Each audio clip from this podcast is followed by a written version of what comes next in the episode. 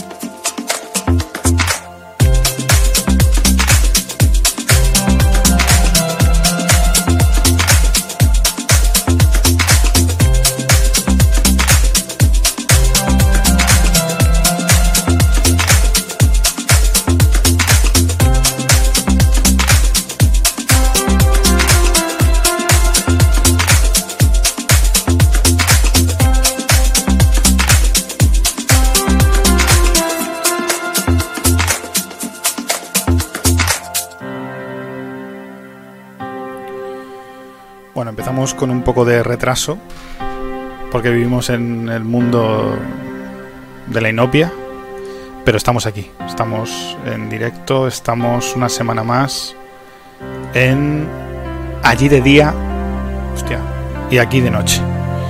Cualquier cosilla con el audio, cualquier, sobre todo que esté demasiado alto, avisadme, ¿vale? Por supuesto, estaré pendiente del chat, pero es verdad que la conversación, pues entre dos personas irá avanzando y es complicado interrumpir para, para leeros, pero aún así estaremos pendientes de vuestras preguntas.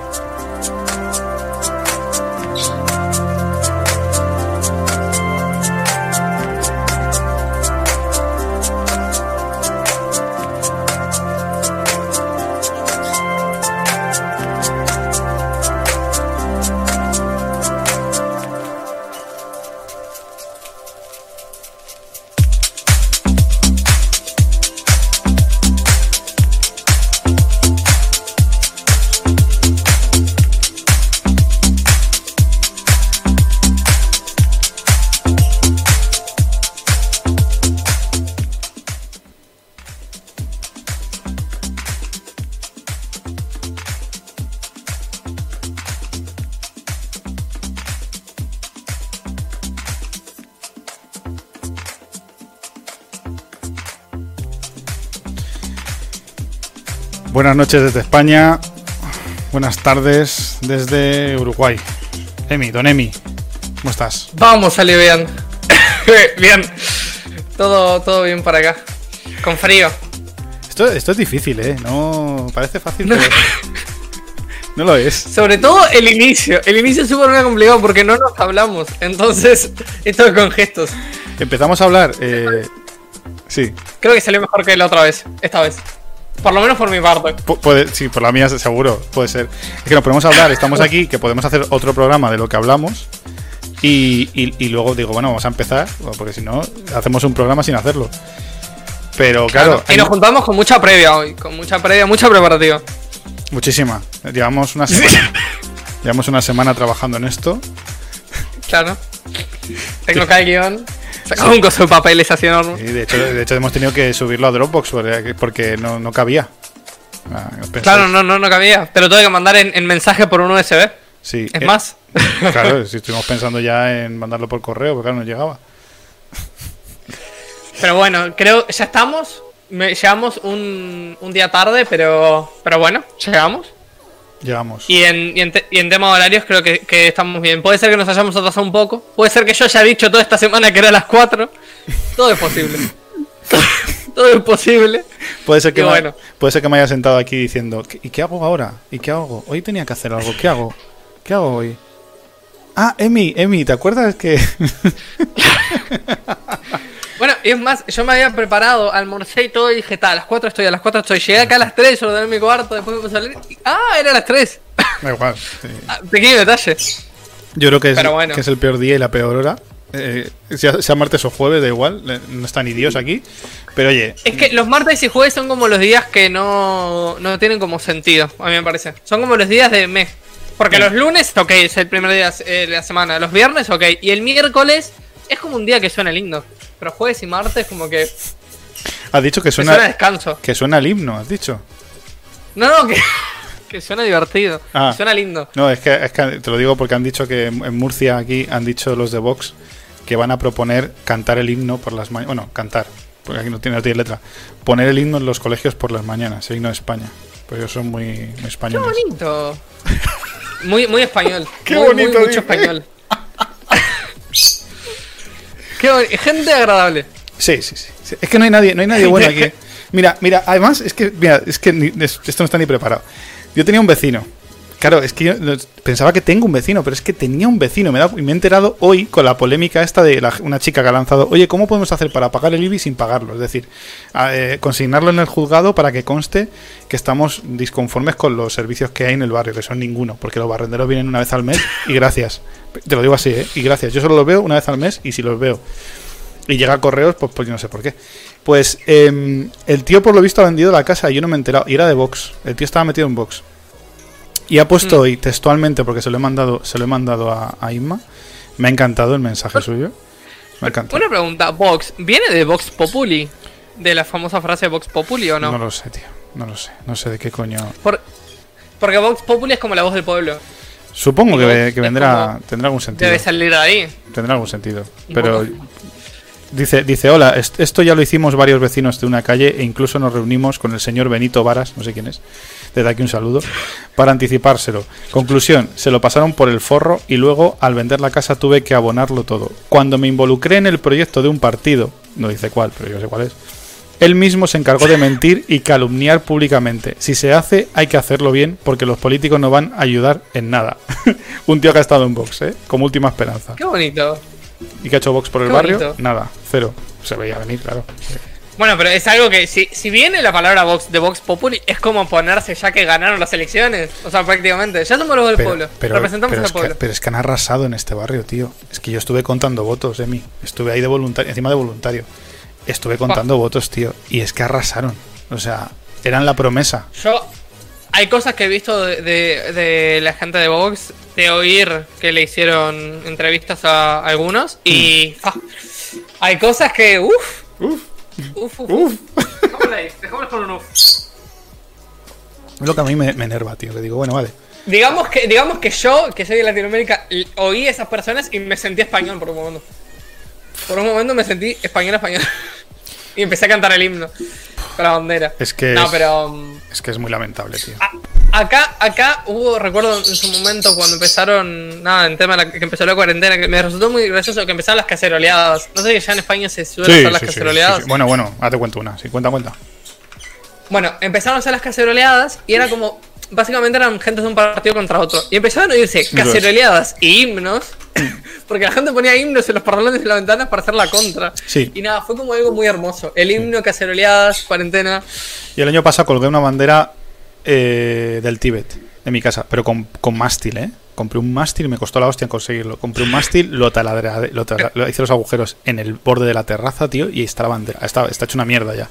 Está ajada. Pero mástil, tamaño mástil. Un mástil, un ¿Tres metros de alto? No sé, un mástil de estos de. No, no, de, de, de- de balcón, un mástil de balcón, ¿sabes? Un... Ah, era, era- era de barco realmente, o sea, cuando lo miré lo compré era de barco. Bueno, y puse la bandera, de, pues hasta la polla de la bandera de España. Bueno, pues el- porque hubo una, una de esas, que una. ¡Ah, Pero Tíbet! ¿por qué? Porque bandera. La del Tíbet, porque si no iba a poner la de la República y se iba a liar. Así que prefi- preferí Ah, poner ok. la del Tíbet. Dije, voy a poner Tíbet, que es una cosa de paz, se supone, libre, eh, Tíbet libre. Podría haber puesto la de los Lannister, pero, mi- pero Isma me regaló la del Tíbet por mi cumpleaños. Una fricada como otra cualquiera.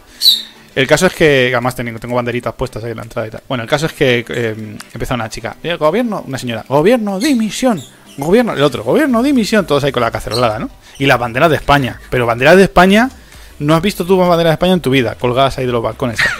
Coches con banderas de España, bueno, una cosa, digo, ha, ha vuelto Franco.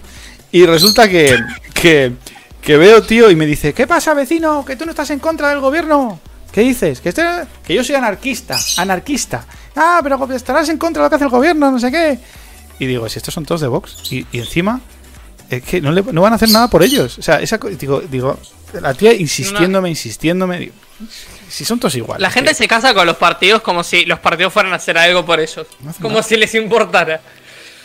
es toda la Ah, misma les mierda. importa y es todo muy bonito. Y, y llega ese, ese señor presidente con zapatos y, y ropa Gucci a un barrio carenciado. Llega para dar. Decir, no, sí los quiere y después los, se los olvida. ¿Qué dijo el otro día? Lo que dure su candidatura. ¿Cuánto costaban los coches al año, los coches oficiales? 1,5 millones de euros, creo. No, no me acuerdo. Lo mandó el ¿Qué? otro día Joker también. Pero tienen, son como la bestia en Estados Unidos. O. No lo sé si el, el del presidente seguro que es, que es blindado. Vamos, eso. Si hay un presidente al que se quiera encargar, seguro que es este. O sea, yo te digo, quitando a Aznar, que lo quería matar ETA y no lo. Hay, hay gente del PP, tío, que sobrevive. O sea, eh, Aznar sobrevivió a un atentado a, un- a una bomba, tío, de, de ETA. Sobrevivió. A la mierda. Sí, sí, ¿De sí. teta? El tío sobrevivió a un atentado. Y la, y la Aguirre, que era nuestra presidenta aquí de la Comunidad Autónoma de Madrid, también sobrevivió. Supuestamente ha sobrevivido a un cáncer y a no sé qué, y a un accidente en helicóptero, no sé qué pollas. O sea, son inmortales, tío. Bueno, a nosotros tuvimos un presidente que no sé si era la vicepresidente, no, no creo que no era la vicepresidente, pero él y su esposa, nada, eran, eran guerrilleros en su momento. Y, Sí. y nada, tuvimos a un presidente que la esposa era la mejor francotiradora del Uruguay. Ahí te lo dejo. Hostia. Y que nuestro presidente tenía como, no sé, 76 homicidios en su haber. Así que... Qué duro, tío. Lo que pasa es que acá con atentados y eso no tenemos tanta cosa porque en Uruguay, ¿quién lo conoce? Nadie. Entonces, Poca gente. como somos un, un país muy pacífico, es que en realidad no, no tomamos partido en ninguna guerra ni nada. Exportamos comida, nada más. Pero eso es eso tra- importante, la trabajo en la comida. guerra. El, du- el dulce de leche, ¿de ¿dónde viene? ¿Argentina o de Uruguay? O de los dos sitios. Acabas de levantar una llaga muy fuerte. Eh, no, creo que el dulce de leche. Creo que el dulce de leche es uruguayo. Creo. No sé. Si es de Argentina no me interesa. Creo que es uruguayo. Entonces. Ya está. eh, es- pero es como el tema del, del mate. U- ustedes no consumen Sí. mate allá, me imagino. Y más estuvo una temporada consumiendo mate. Bueno, el mate es un. Para mí es un gusto eh, adquirido. Porque lo, lo probás la primera vez, te parece horrible. Después lo probás siete veces más y le empezás a encontrar el gusto. Pero acá, por ejemplo, eh, per cápita, el mayor consumo de mate en el mundo es uruguayo. Per Vosotros. cápita. Hostia. Después, en grandes, en, en general, el mayor consumo es en Argentina, pero el mate se, pro- se generó en Paraguay y en los países, y tipo en los pueblos guaraníes. Hostia.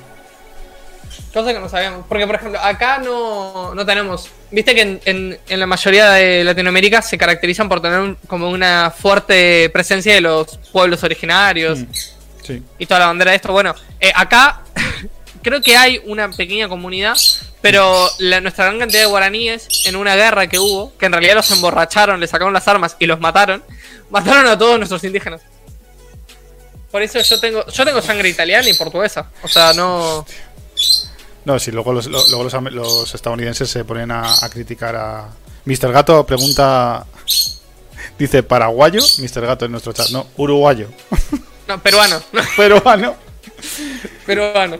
Bienvenido, Eh, Mr. Gato. Pero eso es increíble. Yo no, por ejemplo, no, te- no tenemos a gente así que sea como originario de acá, ni, ni, ni las lenguas nativas de acá. No, eh, los, america- los- los estadounidenses que, que dicen, no, pero es que no es nuestra patria, cabrones, pero si llegasteis allí. Y, y- Nuestros padres son más ingleses. ¿sabes? No, los, Quedaron ale- ahí y, y literalmente mataron a los indios. lo- los alemanes, digo, joder, pues los alemanes sí tendrían sus campos de concentración, pero vosotros tenéis las reservas, cabrones. Que de eso no habláis. Bueno, en, en la Segunda Guerra Mundial nadie habla de los campos de concentración de, de los japoneses en Estados Unidos. Ah, eso no se habla. En No, no, Estados no Unidos que tenía campo de concentración, no, no. Eso no se habla. ¿Para qué se va a hablar? Pero bueno, son, son las cosas que dejó. se- la historia se escribe por lo que ganan. Al fin y al cabo. Bueno, acá se nos consideraron, se nos llamó en un momento la Suiza del Sur. Es que... Bueno, voy a hacer un, un inciso. Voy a hacer un inciso para que los que no sigáis a. a Emi. En fin. Buena suerte, No sé chicos. por qué suena con eco, pero bueno. eh, puta mierda. Que acá, acá también soy yo. Sí. Me gustó. Me gustó la autopropaganda que me dice. Eh, dice, dice Mr. Gato, se supone que me especialicé en historia de América, pero de eso me queda el título y gracias. Joder. no, sí, sí, a, sí, a todos se nos va olvidando las cosas. Subs- subsistimos. Yo creo que llega un momento en la edad, yo creo que más o menos a partir de los 35, 36, en los que ya trabajas de lo que trabajes hayas estudiado y subsistes, subsistes en la vida. O, o- o disfrutas. La lo- clave es subsistir. Sí, sí, pero lo que es el trabajo, la parte del trabajo subsiste, subsiste ya vas en automático. O sea, pones el... Yo te llegué a un sitio y dije, Iván, no he echado gasolina. Llevé a mi madre a su casa el día de mi cumpleaños. Digo, Iván, no he echado gasolina. Y es porque llegué sin darme cuenta de, de- de- O sea, puse el piloto automático, tío. Y así pasa con la vida de- del trabajo. Dices, Bueno, a mí, a mí me pasa mucho eso, que, de que a veces, por ejemplo, yo de- desde mi, de donde estoy hasta mi facultad, a veces que tengo que ir caminando, y no me acuerdo, tipo, no me acuerdo de lo que hice. Me acuerdo de que sé que salí de mi casa en algún momento, en algún momento me despedí de mi familia, pero no sé dónde estoy. pues eso pasa con el trabajo de mí. Estudias, te preparas y luego dices, pero ¿y yo si me acuerdo de lo que estudié? Y yo que vine, yo era un, hace poco era un retoño, con sueños y esperanzas, y entrar a la facultad diciendo, qué bonito encontrar Oh, gente que oh. quiera lo mismo que yo. Voy a estudiar una carrera. Entro, ole semis. Ah, andate a la mierda. Y me di vuelta y me fui. No, pero en, llegué a la facultad con ganas de ser algo y, y nada. Y literalmente voy, ¿cuánto voy? Eh, ¿Seis meses de facultad? No, no hemos dado nada aún de la carrera mía. Nada, nada.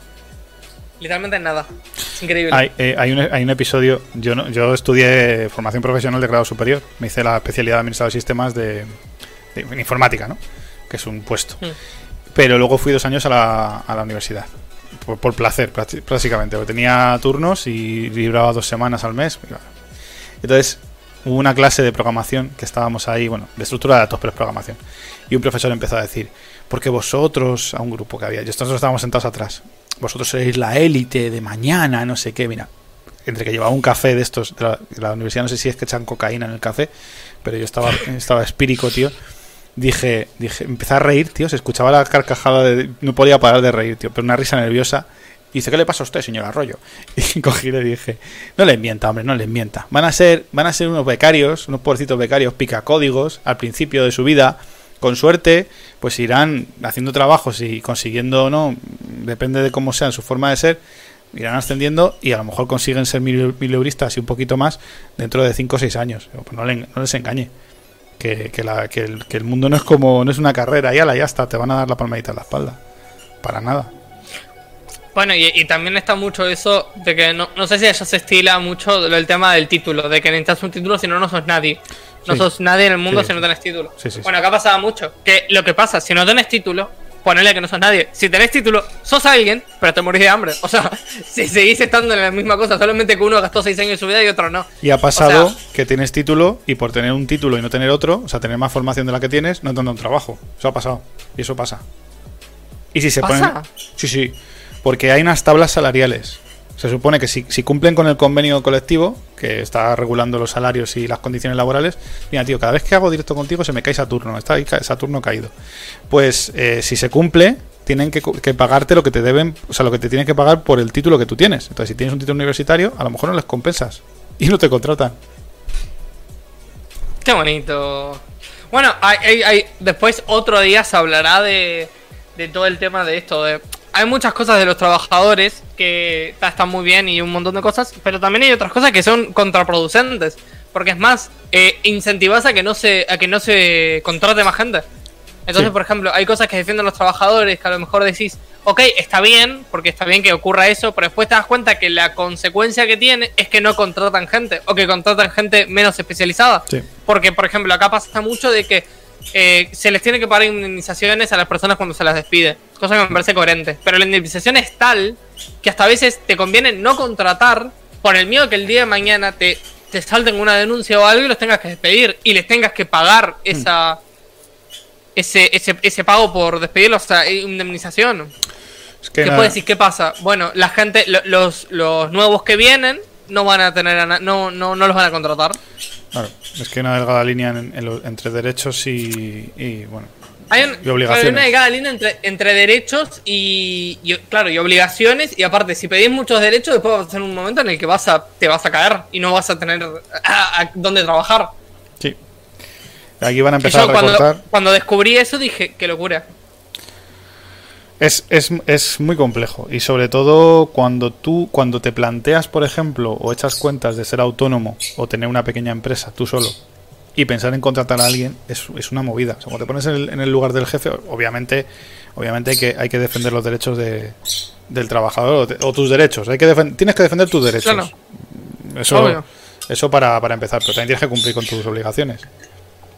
Es un ten con ten. Claro. Pero también, por ejemplo, eh, hay, hay cosas de que. Para mí, los trabajadores, por ejemplo, los empresarios que contratan, porque el- esto, repito, empresarios es la persona que se despierta a las 8 de la mañana y levanta su kiosquito en la esquina. También necesitan que. Dice Mr. También Gato necesitan que los ayuden. que estamos muy liberales. No, no. O sea, hoy- hoy nos despertamos liberales. Vamos, vamos a, vamos a profundizar, pero que es verdad. A ver, yo soy muy crítico y, y soy el primero que, que ha tocado los cojones mucho, ¿eh? O sea, y de hecho a mí me despidieron con menos días de los que me tocaban porque se hizo una reforma laboral. Mm, Compañeros míos que vinieron después fueron a, fueron a juicio y consiguieron la, la indemnización y me parece totalmente correcto. Pero también creo que hay que ser inteligente. Es que hay mucha conversación de pasillo. O sea, yo, yo veo demasiadas conversaciones de pasillo. Están, y están listas de sindicato y ahora estoy, bueno, ahora estoy por la CNT, que son anarquistas. Pero veo, veo demasiadas conversaciones en pasillos y eh, poca, poca acción, pero acción de vida. Si, mira, tú, cualquier persona, da igual que sea un jefe o que no sea, o que no sea un. Yo soy anar- anarcocapitalista. Así que asustar no me vais a asustar. Pues eh, a eso voy. Eh, hay que ser inteligente. Y de hecho, esto el abogado de la CNT nos lo dice muchas veces. Las cosas siempre por escrito. Ni montar un cirio con el jefe, ni meterlo en un apuro, ni ser mm, maleducado, tampoco ser gilipollas. Es decir, un ten con ten. Tú hacer tu trabajo, cumplir. Si el empresario no cumple, pues la exiges. Pero que tampoco sea una relación de, de cuchillo de amor-odio. Claro, acá es, es una relación de trabajadores contra empresarios. Y no, no, no debe ser así la dicotomía, no debe ser trabajadores contra empresarios. Porque, ¿qué pasa? Eh, vamos a hacer, yo qué sé, una cosa es trabajar, requiere ciertas habilidades y ciertas dificultades, y otra cosa requiere administrar lo que requiere un, un empresario. Porque un empresario, por ejemplo, que gana, tendrá que invertir y tendrá que hacer cosas, gana mucho dinero y pierde mucho dinero a la vez. O sea, De- es complicado. sí, depende del Y por- empresario, pero sí. bueno, sí, depende, pero digo, eh, las dos cosas son complicadas. Por eso hay que tener una relación mutua de, yo qué sé, de diálogo. Me parece perfecto que haya diálogo. Generalmente no, suelen, bueno, no ta- suelen perder mucho. lo- las empresas medianas, grandes, no suelen perder. O sea, yo no he visto mucha pérdida. Una empresa pequeña sí, una empresa pequeña es otra historia. Eso, o sea, eso Claro, pero yo, por ejemplo, yo vuelo mucho por, por las empresas por las empresas pequeñas. Me parece que se les debería dar Sí. esto, muchísimas más eh, ayudas y cosas que no se les da y se los mata impuestos. Y por lo menos eso es lo que veo en mi país. Se los mata impuestos y no se los deja crecer de nada. Y yo digo, ¿y dónde querés sacar trabajo? Compañero, ¿dónde lo querés llevar? Porque entiendo que a lo mejor si tu traba- si como trabajador sabes levantar una pala, que me parece perfecto, y está bien que trabajes de lo que trabajes, pero no vamos a poner en la misma balance levantar una pala a eh, mantener un kiosco. Yo creo que aquí, Y- aquí en y mi- o sea, y, y estoy en contra de la mochila austriaca, que es lo que se plantea aquí, que es que básicamente nosotros nos vayamos acumulando nuestro paro y nuestras, nuestros... Yo estoy en contra totalmente de eso. Pero creo que aquí eh, el intermediario que es el Estado es el que se lleva muchísima pasta. Porque yo echando cuentas en mi nómina, ya te lo dije el stream pasado, eh, de mí tienen que pagar casi 800 euros, pero a mí me quitan casi 700. O sea, el Estado se lleva limpios, mm, pues eso, todos los meses, esas cantidades, cada mes, cada mes, más lo que recaude de Hacienda, más lo que recaude por el impuesto a circulación, más lo que recaude por el IBI, más lo que... O sea, yo no digo que no haya que pagar impuestos, pero sí que me gustaría saber a dónde van a ir y cómo se van a... Y me, dirá alguien, que eso me lo han dicho muchas veces, eso lo tienes en el BOE, los presupuestos generales del Estado. Ya. Pues eso yo no lo veo cuando me cancelan una cita médica, como lo han hecho, supuestamente, lo vuelvo a contar y lo volveré a contar mil veces, porque supuestamente tengo una apnea, tengo una apnea supuestamente sin diagnosticar, y os recuerdo que una apnea es peligroso conducir, porque te puedes matar y matar a otros. Me prohibieron conducir y llevo un año que me van retrasando las pruebas, mes tras mes, mes tras mes, mes tras mes, que es una placa, simplemente que hacer una placa y hacerme otro estudio, otro, me tienen que poner otra vez la, la máquina esta para dormir, me la dan y me la pongo en casa. Y es una gilipollez, eh, no es una cosa de vida o muerte. Bueno, si tuviera apnea, que probablemente no la tenga, pues ya hubiese matado a alguien. Pero a eso voy, tío. O sea, al final yo pago una serie de cosas, me quito una serie de cosas, y ahora si me voy al paro, hace años no. Hace años me daban 1.300 euros si me iba al paro. Pero hoy si me voy al paro, pagando todos los meses 700 pavos de, entre unas cosas y otras, me dan 800 y gracias. ¿Qué hago yo con 800 euros en España? Que alguien me lo diga. Claro, nada. Nada. Bueno, pero acá, acá, acá pasa a veces de que con el tema de los números, de que hay veces que hablan con la gente y a mí me vuelve la, me vuela la cabeza, dice, no, no quiere dar los números. Pero ¿cómo que no quiere dar los números? ¿Cómo que no va a dar los números? Y es una empresa estatal. Y dice, no, no queremos dar los números. eh, son privados. Pero ¿quién los paga? ¿Quién te, quién te hace el mecenazgo acá? Ah. Eh, y sí, yo cuentan números. O por ejemplo, eh, hubo un, un problema acá que tuvimos con UPM. No sé si conocen, creo que es una empresa bastante internacional. Que es la empresa de. de ¿Cómo se llama esto? De reciclado de papel o algo así. Se llama, bueno. eh, el, el trato de UPM se firmó a puertas cerradas. Ya. Presidente y, y, el, y los de la empresa. ¿Cómo va a ocurrir algo puertas cerradas? ¿Cómo va a ocurrir algo? Si sos un trabajador del, del Estado, todas tus cuentas deberían ser públicas. Como la NASA. Porque tu dinero es claro. nuestro, claro. Como la NASA, tendrían que enseñarlo todo. Que luego será mentira la mitad, pero bueno, da igual. El caso es que tendrían que enseñarlo todo. lo. Que lo demuestren. Claro. Me dice, me dice Mr. Gato, y ahí, y ahí voy, y ahí voy también. Dice, si no andas muy justo, te recomiendo un seguro de salud baratito que te dan un servicio muy bueno para pedir cita para especialistas. Sí, claro. Teníamos seguro privado en la empresa. Y fue lo primero que recortaron con la crisis. Bueno, me dieron la opción de o pagarlo la- o pagar el 50% o quitármelo. Les dije, no, no, quítamelo, porque no, no lo voy a usar. Lo que me parece, Mr. Gato, un poco mm, absurdo es que tengamos una sanidad pública y yo no pueda recurrir a ella. Eso, eh, quiero decir, estoy pagando por ella. Ahora bien, si me dieran la opción de no pagar por ella, pues oye, yo ya estaría a disposición de pagarme un seguro privado. O que yo me la pague y, y me exima de pagar la privada, la pública. Es que eh, a eso voy, justo. O sea, lo que está pasando de mí es que en España estamos contratando y ha subido, creo que ha sido un, un incremento del 80 o el 70% este año y el pasado, eh, que gente que se está pagando seguros privados, pero entonces, Claro, es que el problema, yo siempre lo planteo como un problema de incentivos. Por ejemplo, una empresa, es una empresa, ¿qué incentivo tiene? Tener gente que le dé dinero. Entonces, ¿qué, ¿cómo hacen para tener eso? Tienen que competir y dar un mejor servicio. Lo mismo tendría que pasar una empresa del Estado. Si elegimos nosotros entre una privada y una pública, que nos puedan eximir de la pública, porque así generan menos ingresos y se da cuenta que algo está haciendo mal. Porque al final están haciendo las cosas como el culo, pero siguen recibiendo la misma, el- la, la misma eh, cantidad de dinero. Y eso no puede ser así porque nada funciona así. Imagínate que yo tengo un hijo que cada vez que le pego a otro niño le doy un caramelo. ¿Qué se va a acostumbrar? ¿Que pegar está bien? Es que si normalizamos la- el, el desglose de impuestos que nos quitan de la nómina y, y damos por hecho que ni vamos a recibir un paro adecuado a nuestro sueldo, pues si yo cobro, a ver, si yo cobro un buen sueldo, ¿de qué me sirve mm, que yo qué sé, de repente me quede sin trabajo y me quede con una mano delante y otra detrás? Me van a pagar 22 días por año trabajado por las reformas laborales, luego me van a pagar 800 de paro y ¿qué hago yo? ¿Qué hago yo? Es que lo que pasa es que siempre tenemos que decir entre mal o peor. Y peor, ¿Qué y, elegimos? y te digo otra cosa más, Emi. Una cosa que, que ha pasado en este país y que seguirá pasando. Cuando te vas al paro, Hacienda al año siguiente te cuenta como dos pagadores. O sea, te cuenta como pagador el, el- el paro, que es que es como otro trabajo. O sea, aquí en España está penalizado cambiar de trabajo. Porque si cambias de trabajo, tienes que pagar Hacienda. Es que estar en paro es un trabajo. Estar en paro. Estar en paro es un trabajo. O sea, y ha habido gente que yo he visto que lo ha mañado para quedarse en paro justo en enero, ¿sabes? Para que el año fiscal y tirarse un año en el paro. Para empezar a trabajar en enero, obviamente. Porque si no viene Hacienda y te dice, oye, es que has tenido dos pagadores. El que no es cierto. Lo del paro, lo de los seguros privados, o lo de. Porque lo ¿De del paro me ha pasado, ¿eh? Lo del paro me ha pasado, ¿eh? O sea, me ha venido Hacienda y me ha pedido 900 euros. Ojo, despedido. Sí, sí, pues sí. Mr. Gato, mira. Despido en febrero. de 2011, creo, si me equivoco. Con, eh, paro de un mes. Paro de un mes, ¿eh? Un mes. Un mes. Cobré 1.300, un mes. Y contrato eh, a finales de ese mes para el mes siguiente. Tres pagadores. 900 euros Hacienda. Al año siguiente. Ahí lo tenéis.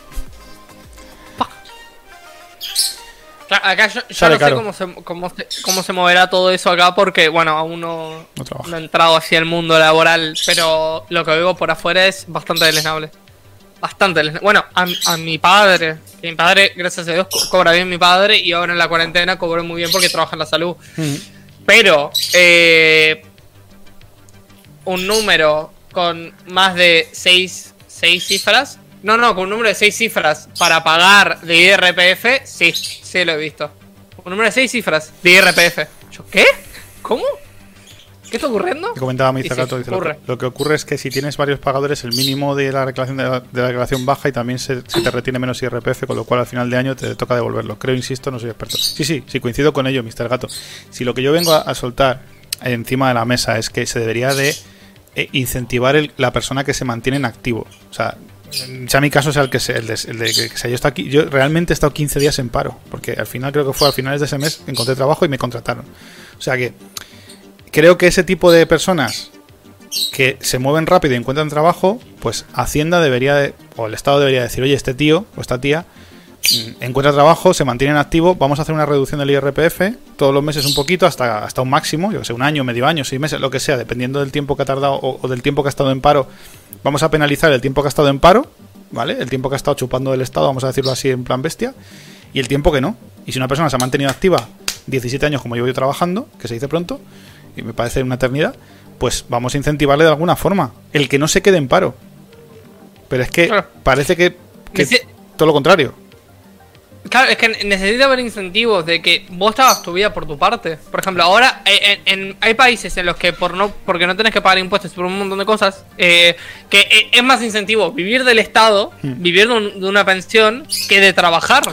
A ver, es difícil, Emi. ¿Y Es- cómo puede es- ocurrir es, eso? difícil porque hay que, hay que valer. Como digo yo, siempre digo, sí, aquí se puede ocupar una casa y vives. Y sí, tengo un vecino que enfrente que vive- lleva seis años, siete años.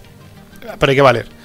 Pero es verdad, es cierto, porque mira, Inma se quedó en paro, cobraba unos 400 euros o 300, no, no sé si llegaba a 300 de- del sitio donde trabajaba. Le quedaron 100 euros de paro, 100 euros, los cobró tres meses o cuatro, no recuerdo bien, y cuando fue a pedir el subsidio, que es la continuación de eso, le dijeron que al estar casada y al yo cobrar más de, de- ojo, eh, de 17.000 euros anuales, no tenía derecho. O sea, que como, co- o sea, una persona, un marido o una mujer que cobre más de 17.000 euros al año, que ahora hago las cuentas de lo que es eso al mes, eh, puede mantener, una, puede mantener un, un, eh, una hipoteca o un alquiler, lo que, lo que tenga cada uno. Se ha quedado congelada la imagen, tío. Ahí va. ¿Se te ha quedado a ti también congelada? Emi, ¿me oyes? Tira. Ahí volvimos. Hemos vuelto. Ahí volvimos. Sí, sí, sí, no sé qué pasó. sí. No lo sé, tío. Se ha, se ha- se ha pillado. 17.000 pavos. Nos están cortando. Sí, estamos hablando de más. 17.000 entre 12 son 1.400. Pero habría que, habría que hacer una reducción más o menos del 18. 1.400, porque es más o menos lo que tendría un español medio. Por 18 entre 100. A ver, 1.400, hemos dicho 1.416. 1.416 eh, por 18 entre 100 son 254 menos 1.416 unos 1.100 euros. Una casa con unos 1.100 euros. Paga alquiler, paga comida y paga facturas. O sea, se supone que con eso puedes cubrir. Pero, si yo estuviera en paro, estuviera, claro, obviamente tendríamos derecho al, al- al impuesto mínimo vital, al subsidio, a lo que fuera. Cobraríamos los dos probablemente 400, 400 y pico euros del Estado, 800 euros. ¿Se puede vivir con eso? Tampoco. Pero bueno, eh, te quiero decir, hay gente que, que desafortunadamente o no tiene otra oportunidad y tiene que hacerlo, o hay gente que vale y lo hace. Yo no valdría estar No, en claro, casa. obvio. Yo, yo no creo, yo no creo que todos los que vivan de ahí vivan porque se les da la gana.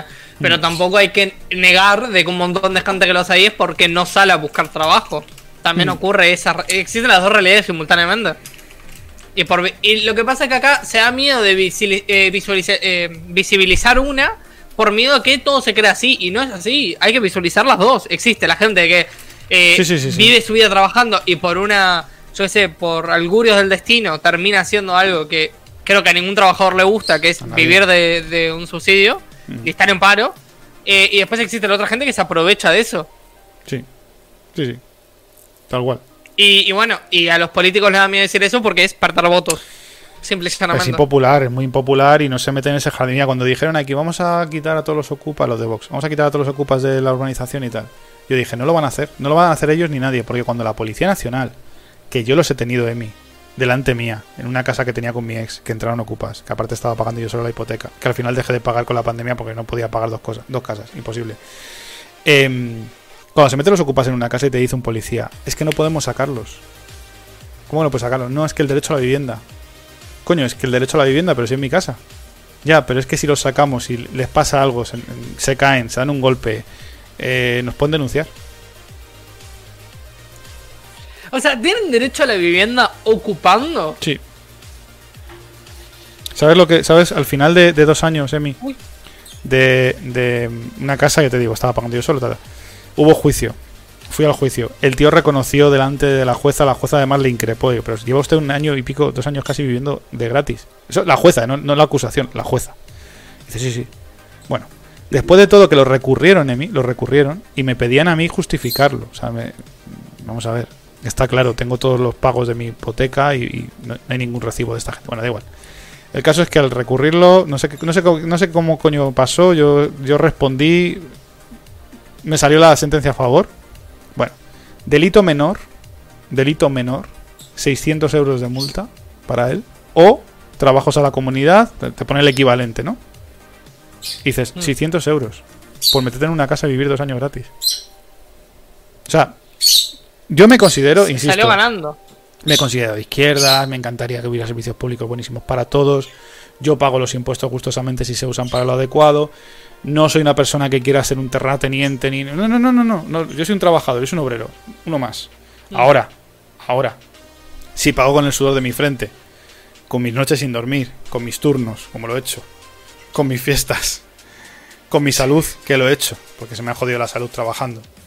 Pues hombre, que se meta una persona en una casa que no es suya, bueno, ni, ni mía, porque es del banco, eh, viva dos años gratis y le ponga una multa de 600 euros después de, de- de mover Roma con Santiago y de llamar a los policías en el momento, Emi, se les llamó en el, en el momento. O sea, eh, se colaron, se les llamó. Pues a- algo anda muy mal. Entonces, podemos pasar de esto Bueno. a- al otro extremo, que es peor, yo creo. Bueno, pero a- a- ya hace poco un video, ¿no? De, de eso que decía, que era como en parodia, que si acá la ley de España no existe, vamos a aplicar la ley rumana. Y era un tipo que entraba a la casa donde estaban los ocupas con un hacha Sí, a sacarlos de ahí. Pero si hablando con el digo- policía, le decía, mi madre vivía al lado, vivía, bueno, vivía al lado, es que la casa de al lado, es que no. Y decía, decía, usted si fuera su madre, y decía el policía, si es mi madre, como diciendo, entro, tiro la puerta. Pero nos llegó a decir que luego eso ya se, se popularizó bastante, que en lugar de haber, de haber denunciado por ocupación, teníamos que haber denunciado por robo. Por sanamiento, claro. Claro. O sea, haber entrado, haber forzado la puerta y haber dicho, coño, no entra a mi casa. Bueno, pero lo que pasa es que también ahí con, con lo que decías, que es como unir con el, con el tema de derecho a vivienda, eh, es que la gente, o sea, hay, hay derechos que son... O sea, que vos tengas derecho a la vivienda no implica que nadie te tenga que dar una vivienda, no significa que debas tener una vivienda. Hmm. El derecho a la vivienda es que nadie te puede negar una vivienda. Pero ¿qué pasa? Si vos tenés una vivienda y alguien te lo ocupa, eso es un allanamiento, no es que esa persona se consiguió esa vivienda. Yo creo que el, te la derecho, robó. el derecho a la vivienda debería de ser el derecho al acceso a la vivienda. O sea, quien pueda comprarse una casa o meterse una hipoteca, que se meta. Y quien no, que el Estado tenga una serie de, de regulaciones estatal, igual que tiene regulaciones para todo lo demás. Joder, cuando se dice regular casas y alquileres, la gente se le pone la piel de gallina. O se parece que vamos a estar en, un, en la URSS. No, tío. O sea, nos regulan para pagar el, el- el- Tengo que pagar un impuesto por mover el coche. Tengo que tener un seguro obligatorio que vale una pasta aparte. Tengo que, o sea, tengo Claro. que, tengo que, tengo que, pero no puede el Estado decir, "Va, vamos a tener una serie de, de, de- de parque de viviendas. No para gente necesitada, coño, no, para cualquiera, cualquiera que quiera vivir de alquiler y tenga una posibilidad de pagar un alquiler que podría ser 400 o 500 euros, no sé, dependiendo del tamaño de la casa, pero creo que sería un precio adecuado, más o menos, a salarios. O 300, no lo sé, Claro. dependiendo del tamaño. Eso, A ver, eso claro, eso se debería regular, pero por ejemplo, si el Estado hace con inversión, yo que sé, de ellos, hace una, a lo mejor una plaza, la Sí. llena de casas y ellos mismos gestionan. No creo que se debería regular, por ejemplo, la, el alquiler de cada uno. No, no, no, pero es de que, esos. pero es que se ha construido vivienda pública aquí y luego se ha Claro. hecho chanchullos de todo tipo con esas viviendas. Bueno, pero en, en Argentina pasó que hicieron al revés. En vez de, de generar esas viviendas, lo que hicieron fue, eh, bueno, agarrar a la gente que estaba alquilando y básicamente fijarle precios y un montón de cosas a la gente que daba su casa al alquiler. Y terminaba en que, en que los alquileres eran altísimos, la gente no podía alquilar, no podían vender casas. Claro. O sea, ¿qué ha pasado? Entonces, claro, es esto, o sea, es, es todo un problema. Yo para mí, yo estoy, a mí no me gustan las regulaciones de ningún tipo, porque es más considero de que, de que nada, el Estado, como ya hemos visto, es irregular en las cosas que hace. Entonces, si ya en las cosas que hace normal lo hace mal, cuando regula, lo va a regular mal. Porque, ¿qué pasa? Tengo tendencia a pensar eso porque es lo que tiende a ocurrir. Tiende a ocurrir que las cosas que hace el Estado suelen ser bastante defectuosas en un montón de sentidos. Entonces, claro, yo qué sé, yo considero de que nadie te debe, nadie te puede negar el que tengas vivienda, pero nadie, pero no te tienen que dar una vivienda de por sí, no tienen que ir y, mira, toma, te regalo una vivienda, no, tenés que trabajar por esa vivienda. Claro, todo el mundo tiene que trabajar, porque de hecho al Estado le conviene que trabajemos. Entonces, eh, por esa, Claro. en esa línea. Tú fíjate, aquí había, aquí hay unos edificios, aquí, aquí hay unos pisos muy majos. Aparte de, de estas casas, hay unos pisos 80 metros, tío, mm, tres habitaciones, dos baños. Son casas amplias, luminosas, son pisos de muy pocas plantas, tres, creo que tienen tres o cuatro máximo. Y esos pisos costaban 300 Ah, euros. mierda. costaban tre- 300 euros de alquiler, tío. O sea, unos pisos. Pero tres, pero tres pisos es un montón. Sí, Está sí. bien. Sí, que no, que, que, que estaba muy bien, tío, que son casas que estaban muy bien. Y resulta que había unos edificios, había uno de esos bloques, como pasa con muchas casas de aquí, que estaban que se caían, grietas y de todo. Y entonces el ayuntamiento, no sé cómo ni por dónde, pero empezó a rehabilitarlos. Es verdad que fue el otro gobierno, ¿no? Pero bueno, empezó a rehabilitarlos.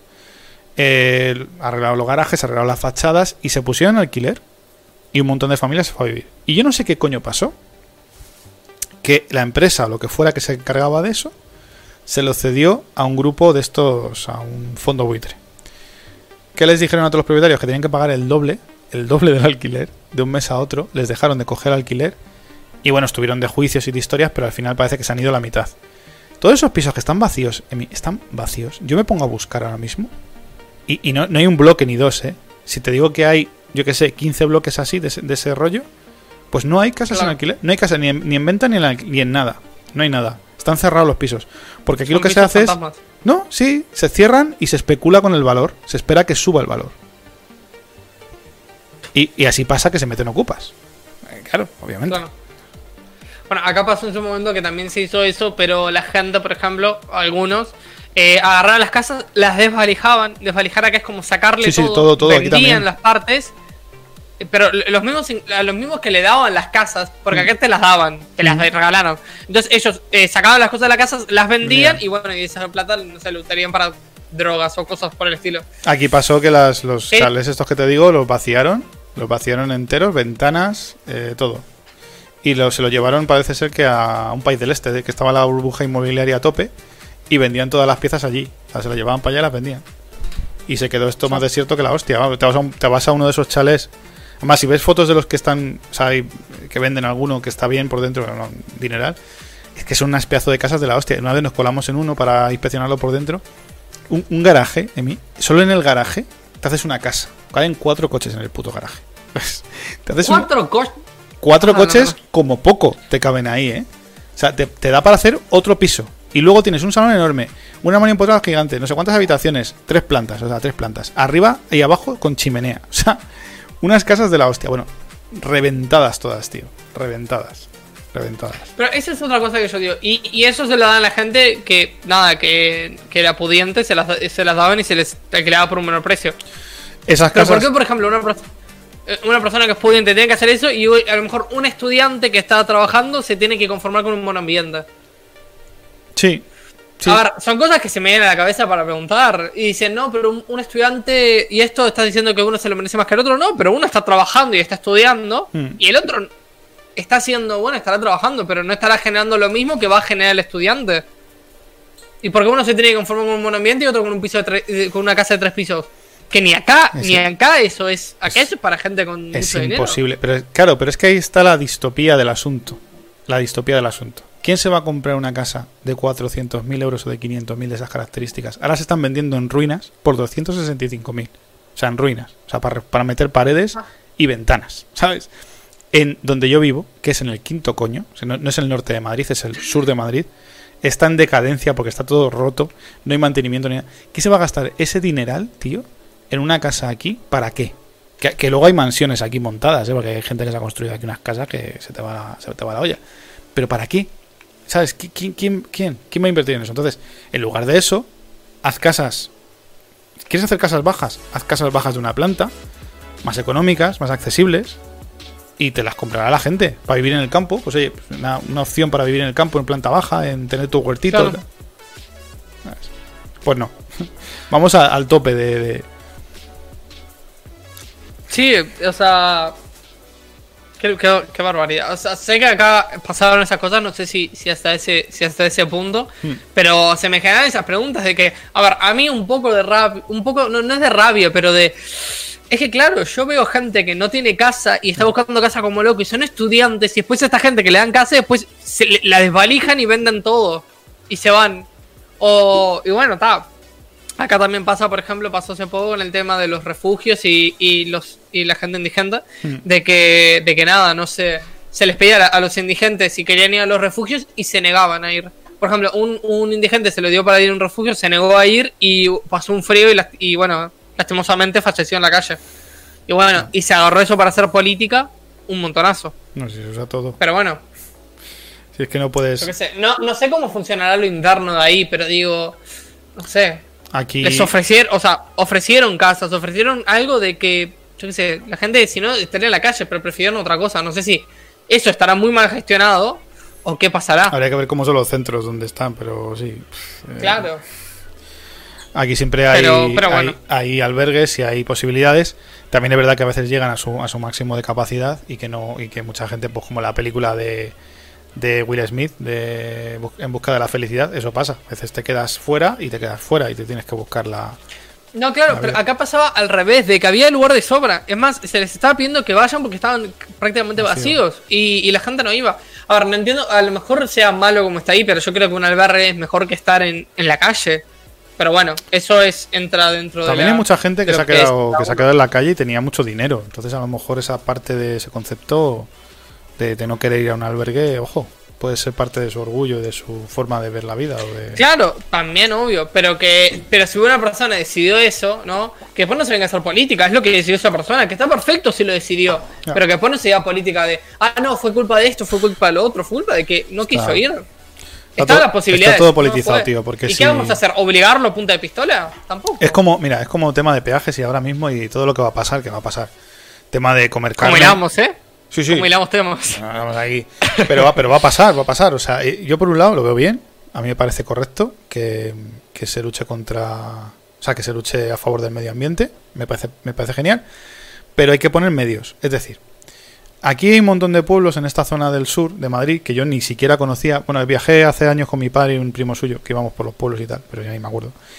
Que, que son pueblos muy, muy asequibles, tío. Pues encontrar una casa por 60, por 90, por 80.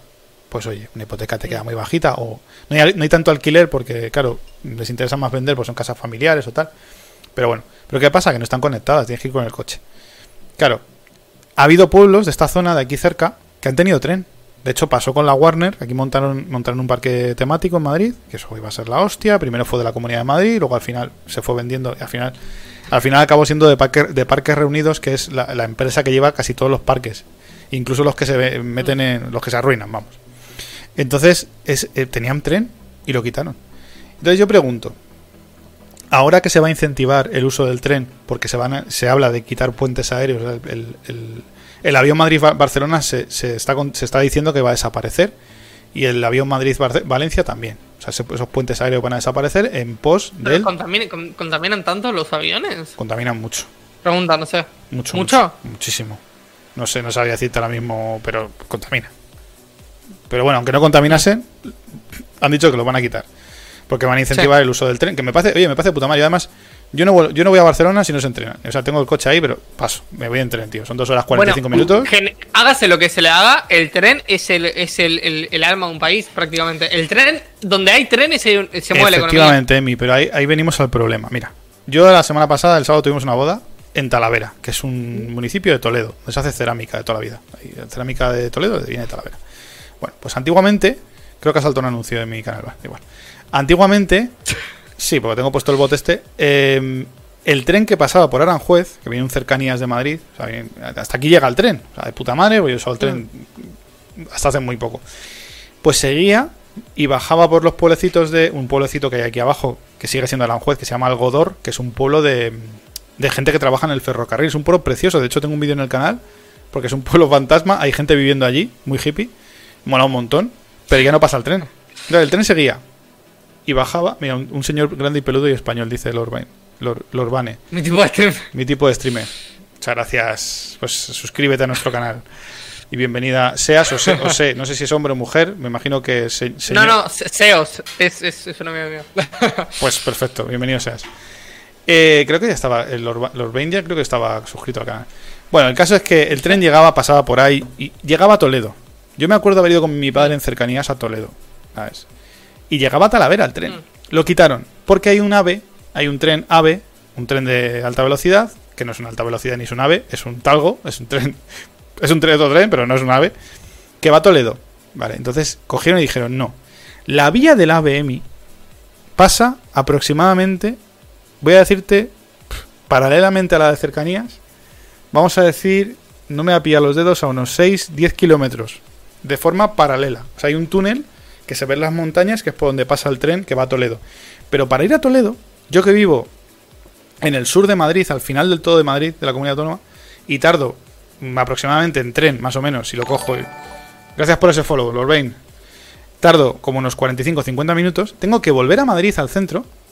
Y de Madrid al centro, de Atocha, tengo que bajar hasta Toledo. O sea, tengo que hacer para arriba y para abajo. En lugar de continuar y seguir. No hay ningún tren, ni de larga distancia, ni de corta distancia. Entonces yo me pregunto, y a eso voy.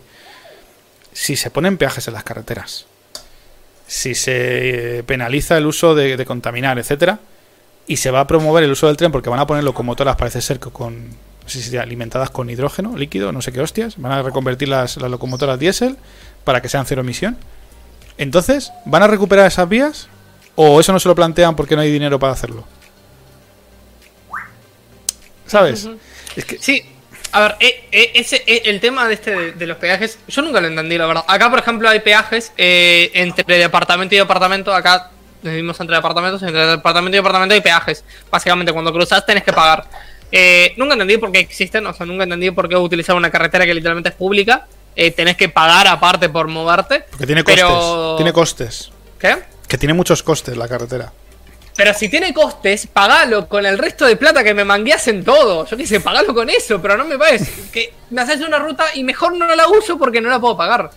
Y mirá que antes eh, pagas por usarla. Es que sí, es que antes era poco, pero ahora poco a poco va, va aumentando, va aumentando el peaje. Que yo qué sé, a veces hasta es preferible ir por otras rutas que literalmente te saltas el peaje, pero no. Pero lo que pasa es que, claro, te pone el peaje donde, donde hay ríos de por medio, que no puedes cruzar tu auto a no ser que tengas una balsa. Entonces, claro, así como quien no. Es una vergüenza, tío. Aquí hay tres formas de ir a. Nosotros vamos mucho a un camping que hay en Ávila. Porque el año pasado, Mm. con el tema de la pandemia, pues al final nos hicimos allí casa, dijimos, al camping. Y hay tres formas de ir. Una es ir por Toledo, que yo odio ese camino. Otra es ir por, por el este de Madrid, que es precioso. El este, el este de Madrid, tío, hay unos pueblos súper verdes. Además está Robledo de Chabela, que es donde están las antenas de la NASA. Hay un centro ahí de la NASA que tiene antenas. Sí, sí, tío, es la polla.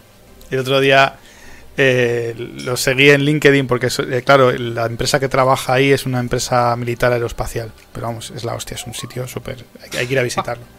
De hecho, por ahí hay, hay una ruta que se llama la ruta de los ovnis, que yo no sabía que existía. Y algún día la haremos. Cuando Y hay tengamos... cosas temáticas de los ovnis como la con la- el R51, ¿no? Sí, sí, sí, sí, sí, sí. Tipo, esos.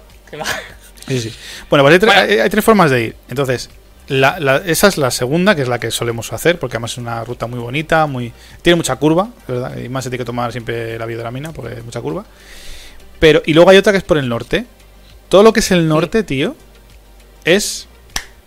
Vas a Asturias Y es un tramo de una autovía que se llama la AP6, que básicamente es una autovía que atraviesa el- el- la montaña. O sea, han hecho un túnel en una montaña de la sierra de Madrid, del norte de. Madrid, y entonces tú atraviesas la montaña y vas o para o para Ávila o para o para Galicia o para Asturias, ¿no?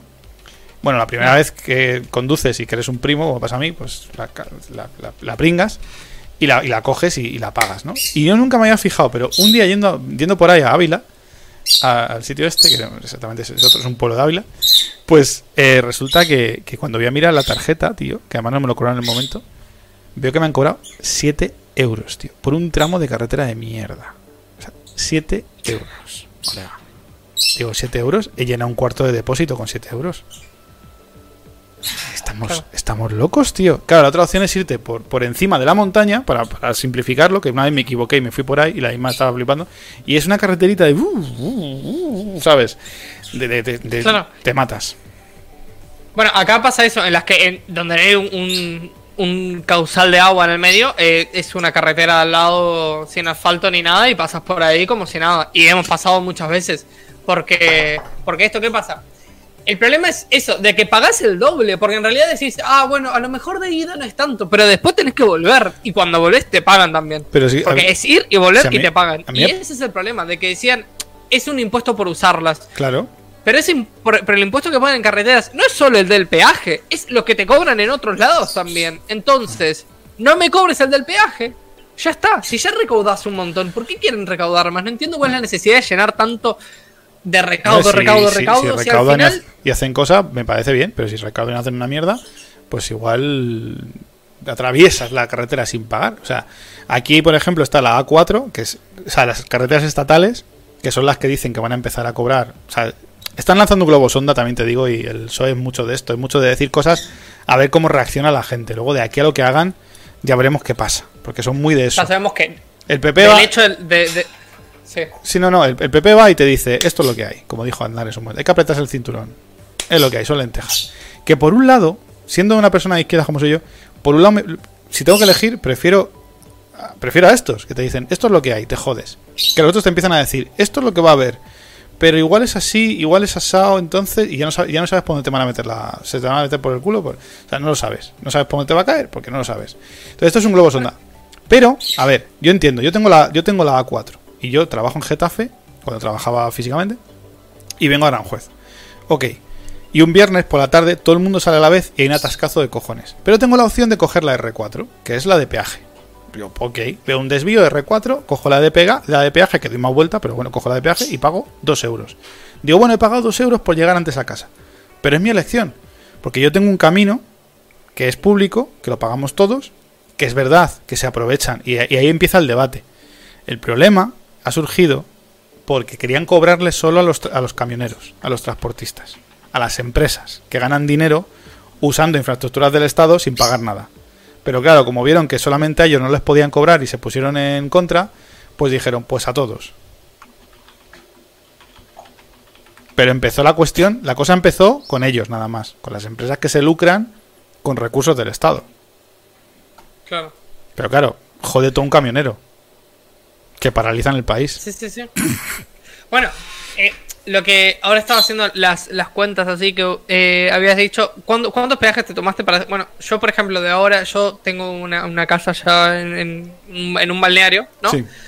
Y claro, yo, eh, para pasar un peaje acá salen 2 euros. Cada peaje sale 2 euros. Mm. De yo a mi casa tengo que pasar por 2 euros. Eh, o sea, por dos eh, peajes. Dos veces. Entonces, 2 por 2, 4. 4, 8 euros. Sí, sí, sí. Solamente en ir y volver de, de afuera. Entonces, claro, lo que pasa es que eh, al poner estos impuestos, eso te cagas en toda la. Porque acá no hay trenes, no existen los trenes en mi país. Básicamente todo es por camiones y eso. Y a los camiones les sale más eh, dinero. Entonces estás cagando a la, a la industria también. Sí, Poniendo esos, esos aranceles en, sí. en los en el tema de, de- Y- ah no me sale de los peajes y que aparte salen más caros y yo nunca entendí por qué salen más caros si, si recaudan un montón ¿por qué Pues, suben el ¿por qué- precio? ¿Por qué cuesta 7 pavos atravesar una montaña y 2 euros hacer más kilómetros, mucho más kilómetros, que atravesar la montaña? Porque en el norte pueden pagar más y en el sur podemos pagar menos. Que la cosa es otra. O sea, de- ¿qué, qué- qué juego es este? ¿A qué estamos jugando? Claro. Y bueno, y después las personas que van y te dicen, como, como, como dijiste, de los políticos, no, bueno, y ahora hay que, hay que poner los pantalones y hay que ponerle las garras al país. A ver, yo me pongo las garras al país, yo tengo que pagar más y vos seguís con tu mismo sueldo. Sí, claro. ¿Cómo es esto? Vos seguís, vos seguís cobrando lo mismo, pero el país se tiene que poner la garra, nos tenemos que poner el país al hombro. Nos tenemos que poner el país al hombro, porque tomaron decisiones de mierda durante todo este tiempo que estuvieron ahí. Por eso nos tenemos que poner nosotros el país al hombro. A ver, no, no va a pasar, no, no va a pasar a- no va a pasar ahora en esta generación, pero si ponen, si ponen costoso el hecho de moverte, pues a lo mejor hay una generación que no se mueve de casa para nada. Y entonces lo que vas a hacer es paralizar la economía. Y claro, lo que pasa es que no, no le incentivas. Acá, por ejemplo, acá yo tengo que decir de que en, en mi país pasó algo interesante en el tema de la pandemia, que es algo que nunca vi en ningún lado, que los diputados le, eh, votaron, se propuso algo y votaron a favor eh, de que se le sacara, no sé si era un 20% o más de su impuesto, de sus salarios. Y creo que el presidente era también como un 70% que le sacaban de su sueldo. Creo que es así, no me acuerdo. Eh, bueno, algunos diputados. Algunos. Eh, y nada, se hizo. Y eso me pareció súper bien porque, a ver, si alguien tiene que poner la cara al país, es en parte Por también la, la gente que cobra de arriba del país. Los diputados y el presidente tienen que meter la cara Hay que dar cuando el país también le va mal. Es que Porque van y dicen, no, es que hay que recaudar. Bueno, recaudar de tu salario que está súper medio inflado porque vos decidís cuánto cobras. efectivamente. Y luego lo que cobran después. También hay que tenerlo en Claro, cuenta. a- bueno, a mí siempre me volvió loco eso de los diputados. Es, es tipo, eh, uno se levanta y dice, "Un- una pregunta, chicos, ¿les parece cobrar más? No sé, digo, me- hoy me desperté con ganas de cobrar más, ¿les parece? Y dos, sí, correcto, me gusta tu idea. Y ya está. Sí, sí, sí, sí. o sea, sea, es el único trabajo donde Funciona así. elegís cuánto cobras. Funciona así. Y cargos innecesarios y gente que está ahí sin hacer sin hacer nada. Bueno, y después diputados que tienen 10 asesores. Si tenés 10 asesores, no estás preparado para ser diputado. A ver, ¿cuántos asesores necesitas? Pues es que, tío, vivimos en, bueno. vivimos en una situación eh, común de los mortales que es que es eh, que es una carga, es una carga, tío, para nosotros mismos que no llegamos a, o sea, es, es como que nos la imponen, no somos libres de elegirla y encima los que gestionan y llevan ellos ni sienten ni padecen porque no tienen ese problema. Entonces, Es que viven una realidad alternativa Claro, a la nuestra, pero- prácticamente. Pero ¿quién tiene la culpa aquí? O sea, nosotros porque estamos insensibles, impávidos y no hacemos nada y no decimos nada, o ellos porque lo hacen. O sea, ¿quién tiene la culpa aquí? Porque, tío, o sea, qué menos que exigir a, a la gente que lleva un país eh, que lo lleve mm, decentemente. Que yo no digo que sea fácil, eh. Cuidado, yo no digo que sea fácil, ni me gustaría estar en su pellejo en muchas ocasiones. No, yo nunca sería presidente, nunca. Pero- Por todo lo que conlleva hacerlo. Nunca lo sería. Sí, yo soy consciente, pero, pero chico, eh, háztelo mirar. Si tu país no tiene para comer, pues igual que, Claro. que verte en unos coches oficiales de 1,5 millones de euros no ayuda. No lo sé. Bueno, hay otra cosa que acá siempre pasa de que, de que dicen, bueno, siempre le echamos la culpa a los políticos, que a mí me parece correcto que un montón de culpa la tienen los políticos, Bueno, la pero culpa- también otro, otro, otra parte de la culpa lo tiene la gente Nuestra. que no hace nada, Sí. que lo mira y se queda callada. Sí, sí. A ver, con nuestro silencio también estamos avalando un montón de cosas que pasen. Aquí- Tenemos que poner el, el grito en el aire. Hay, hay una cosa aquí, tío, que es lamentable, que es la privatización de la sanidad. Pero además esto te va, te va a sonar y te va a chirriar, porque lo hablamos el otro día, pero tú, o sea, aquí se privatizan, vamos a, voy a, voy a, ser, voy a lanzar el, el- el discurso de la derecha, ¿no? Se privatiza para eh, mejorar, ¿no? O sea, se privatiza ciertas cosas de tal para mejorar. De la gente, no, es que han recortado, sí, efectivamente. Eh, recortan y lo, y lo empeoran porque lo aparatan y se vuelve un poco cutre. De hecho, aquí los hospitales nunca se había visto lo de coger el ticket y que salga tu número en la pantalla y que te diga que se la vas, menos en los privados. Y eso se, se adoptó en los públicos, porque hay muchos hospitales aquí en Madrid que son públicos, pero no son públicos porque tienen empresas privadas contratando a la gente y despidiendo a la gente. Bueno, bueno. Eh, saliendo de este tema, cuando te metes en el tema de la privatización, te das cuenta de que si tú abres una queja, si tú gestionas una queja correctamente por el portal de la Comunidad de Madrid, en el caso de, mi comunidad autónoma, y exiges un adelanto de cita o un cambio de tal, un cambio de médico, o por ejemplo como hizo Inma, que pidió, por favor, estéis vacunando a la gente mayor, ponerle unos bancos en la, en- en la- en la cola del hospital del Zendal para que se puedan sentar, que no pueden estar de pie tantas horas. Se hace. Si tú lo pides y lo exiges, se hace. Y ese es nuestro problema, yo creo. Que no exigimos lo suficiente. Cuando hay una huelga de tren o cuando hay un problema con un tren, como ha pasado en mi línea, que se estropea, se avería, se incendia, lo que sea, si la gente en lugar de quejarse en voz alta, liar la parda, todos los que estamos en el tren pusiéramos una reclamación y todos los que estuviéramos en el tren pusiéramos una queja, probablemente llegaríamos más lejos. Es que, a ver, claro, yo yo no creo mucho en el, en el que, por ejemplo, que, el Estado meta cosas. Pero creo que sí hay que poner el grito en el cielo cuando vemos y descubrimos que el Estado está gastando nuestro dinero, que queremos que vaya, por ejemplo, para bancos o para trenes, que vaya de repente para. Oh, vamos a abrir un teatro para estimular la cultura. ¿Te, pensás que me importa la cultura cuando me estoy muriendo de hambre? La conta No, es que vamos a estimular la cultura. ¿Vos te pensás que me importa a mí la cultura? Que literalmente estoy, estoy, estoy rodando un pan. O sea, lo que te digo es que, tampoco es tan exagerado, pero lo que digo con esto es que eh, también hay que poner el grito al aire cuando las cosas no pasan. Y yo lo digo desde el pante, desde un, desde un, desde un pueblo, porque vamos a poner que Uruguay es un pueblo, porque no somos un país muy chiquito, que somos sumamente tibios, que nos pasan las cosas por encima y no hacemos nada, no decimos nada pasan y pasan y pasan y decimos, bueno, vendrá otro que lo hará mejor. No va a ocurrir, siempre y cuando tengamos una sociedad sumisa, vamos a tener a líderes que nos van a, utilizar como queramos. Correcto. No tenemos que ser sumisos. Correcto. por Tampoco digo de que hay que salir a quemar las cosas. No, no, no. Si salimos a quemar eh, lugar público, la fuerza. Un tiro en pie. Claro, pero, pero, pero además eso lo hilamos con los derechos laborales. O sea, hay que ser inteligente, hay que exigir con la, con la calma, con las buenas formas y con la insistencia, siendo pesados.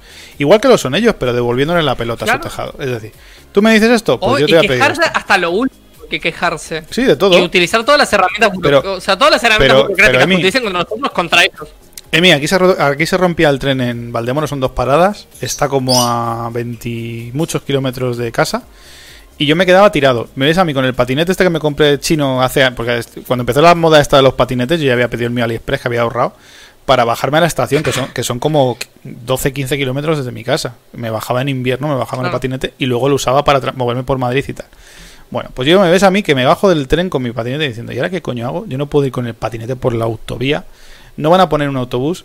Eh, vivía solo, o sea, vivía solo, tío. Estaba tirado tirado. Y con toda la educación del mundo le dije, disculpe, mm, señorita señorita, no me acuerdo. ¿Me da usted una hoja de reclamación? Muchas gracias. Me dio una hoja de reclamación, la rellené, la envié y ahí quedó, ¿sabes? Pero ¿para qué me voy a para qué me voy a, para qué voy a perder mis papeles y mi forma de ser y decir, como dijo uno, vamos, si no, no nos van a hacer caso hasta que, prendamos fuego a la estación? Y yo me miraba y digo, no, si es que ni, ni, ni, ni un extremo ni el otro, macho.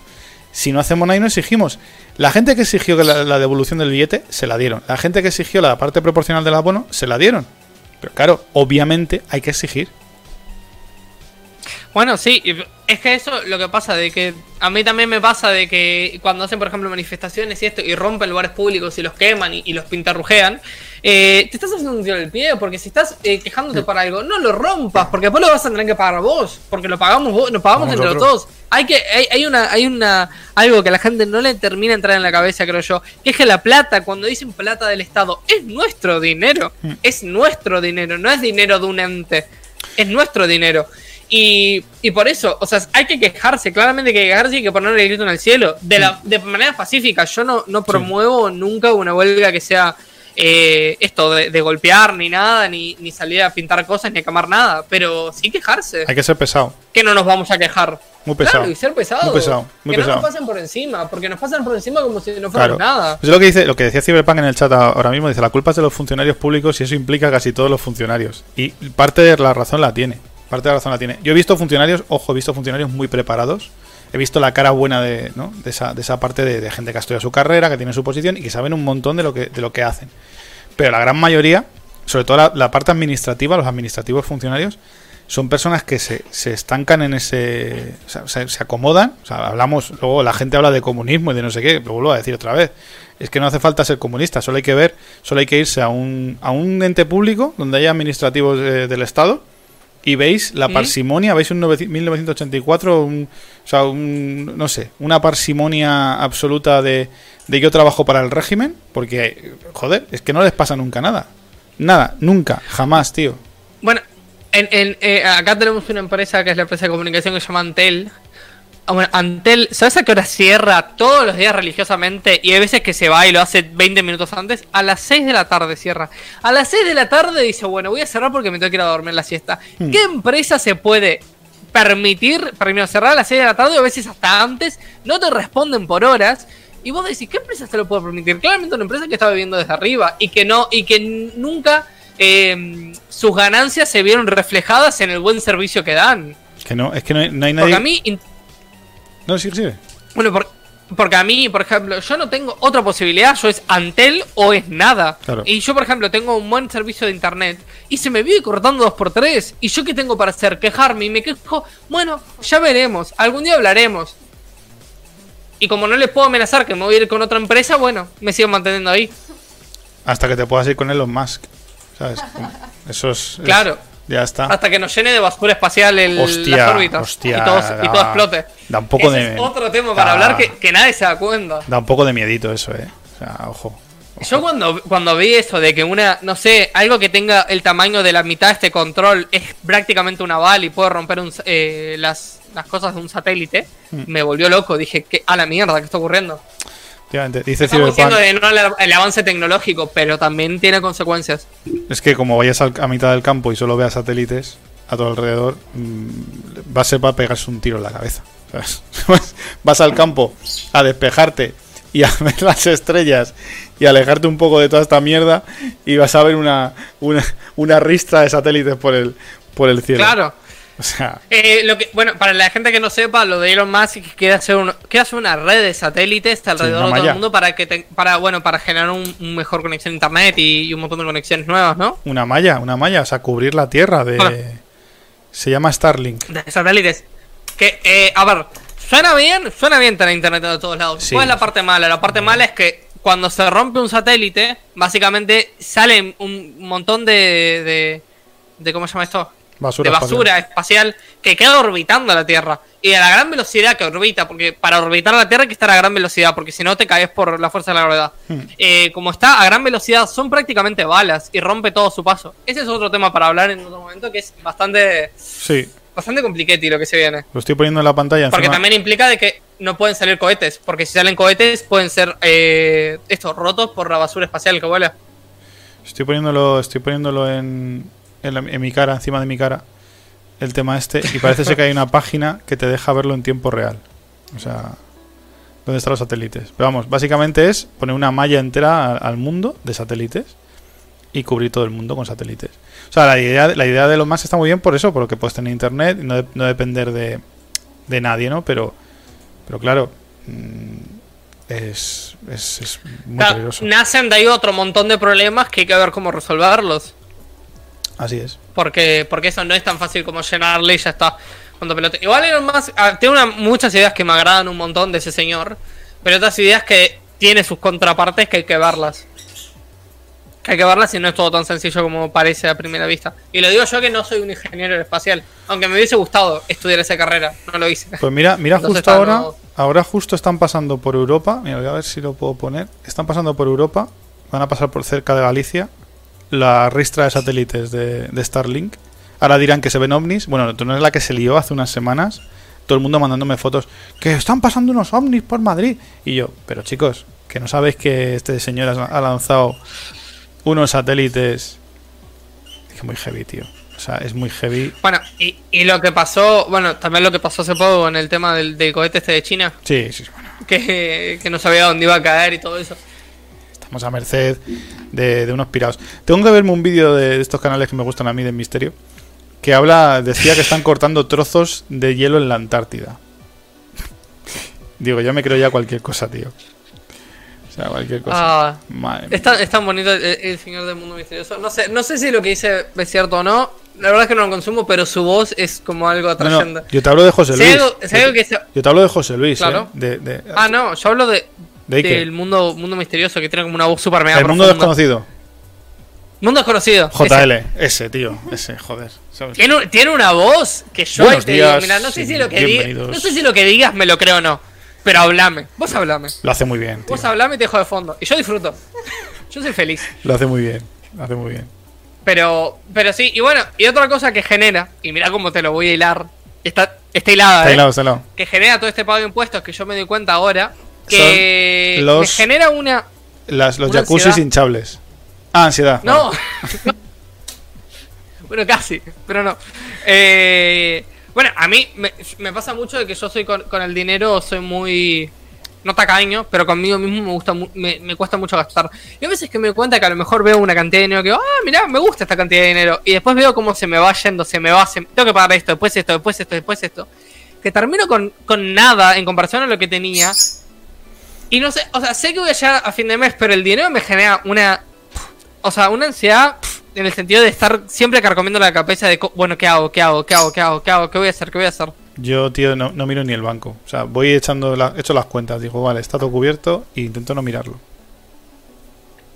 Yo es que no miro, por ejemplo. eh, bueno, a mí no me, me cuesta me cuesta gastar hasta, hasta tal punto que, bueno, a veces junto monedas. Junto monedas y tengo una bolsa de monedas y digo, ok, con esto voy a salir, voy a hacer boleto, voy a hacer lo otro. Bueno, acá el boleto sale 44 pesos.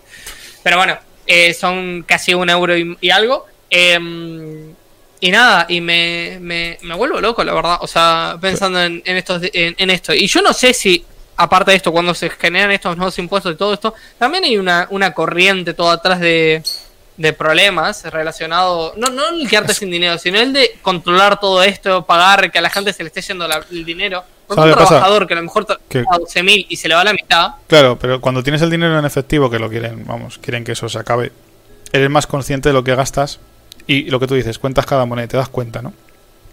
El otro día pues fuimos a comprar una, prácticamente una granja, pues unas fresas, unos huevos, 8 euros, vale, pues fíjate, y todavía me queda dinero para pagar el camping el fin de semana y tengo 2 euros para limpiar el coche, ¿sabes? Vas porque lo tienes en la mano. Cuando usas la tarjeta o, o no o pagas con el banco o lo que sea, ya no eres dueño. Es como que no eres dueño. Sí, que sabes lo que gastas y no eres gilipollas, pero ya no eres dueño. No lo tienes en la mano.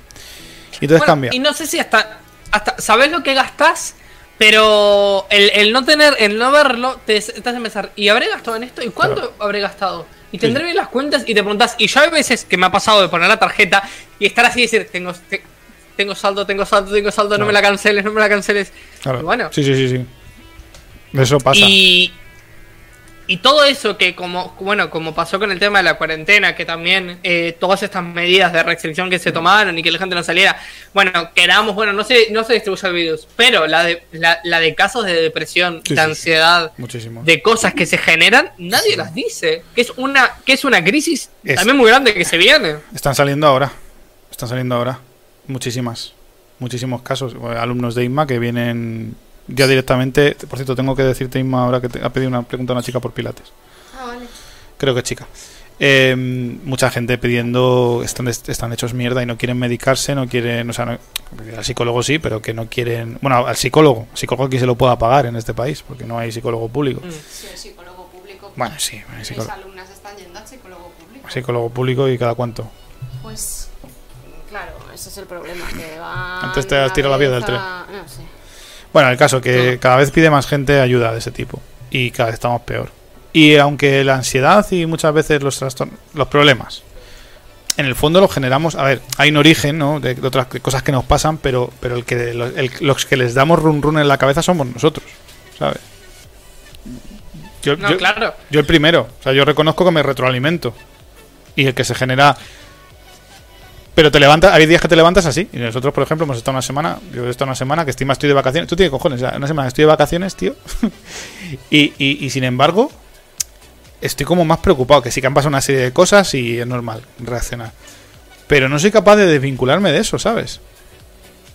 Claro, bueno, a mí me pasa también de que, por ejemplo, a veces que, que hablo con gente y me dice, no, pero ¿por qué están tantos directos? Porque hacer directos y hablar media hora me desconecta, me desconecta, porque si no le estoy dando run run a la cabeza todo el rato, todo el rato dándole vueltas, vueltas, vueltas, y te termina, te termina saturando. Es cierto también que hay algo que acá me, me genera de que yo, a ver, también hay gente que utiliza, porque ahora, no sé, en, en ciertas medidas hay cosas que decís, hay gente que no sufre ansiedad, pero como que ahora decir ansiedad es como, ah, tengo ansiedad. Eh, sí, tengo ansiedad. Todos tenemos ansiedad. Y a ver, y, la gente como que se imposibilita por eso. Estoy entrando en, un- en algo muy peleagudo. Pero la gente se imposibilita por eso. Dice, bueno, ah, es que no hice los deberes porque tengo una ansiedad. Ah, no hice esto porque tengo una ansiedad. A ver, hablemos. Eh, tampoco te puedes vincular de tu vida y de todo lo que tenés que hacer porque tenés ansiedad. No, eso es. Eso es. Mi Eso padre, se llama procrastinar. mi padre diría eso es ser flojo.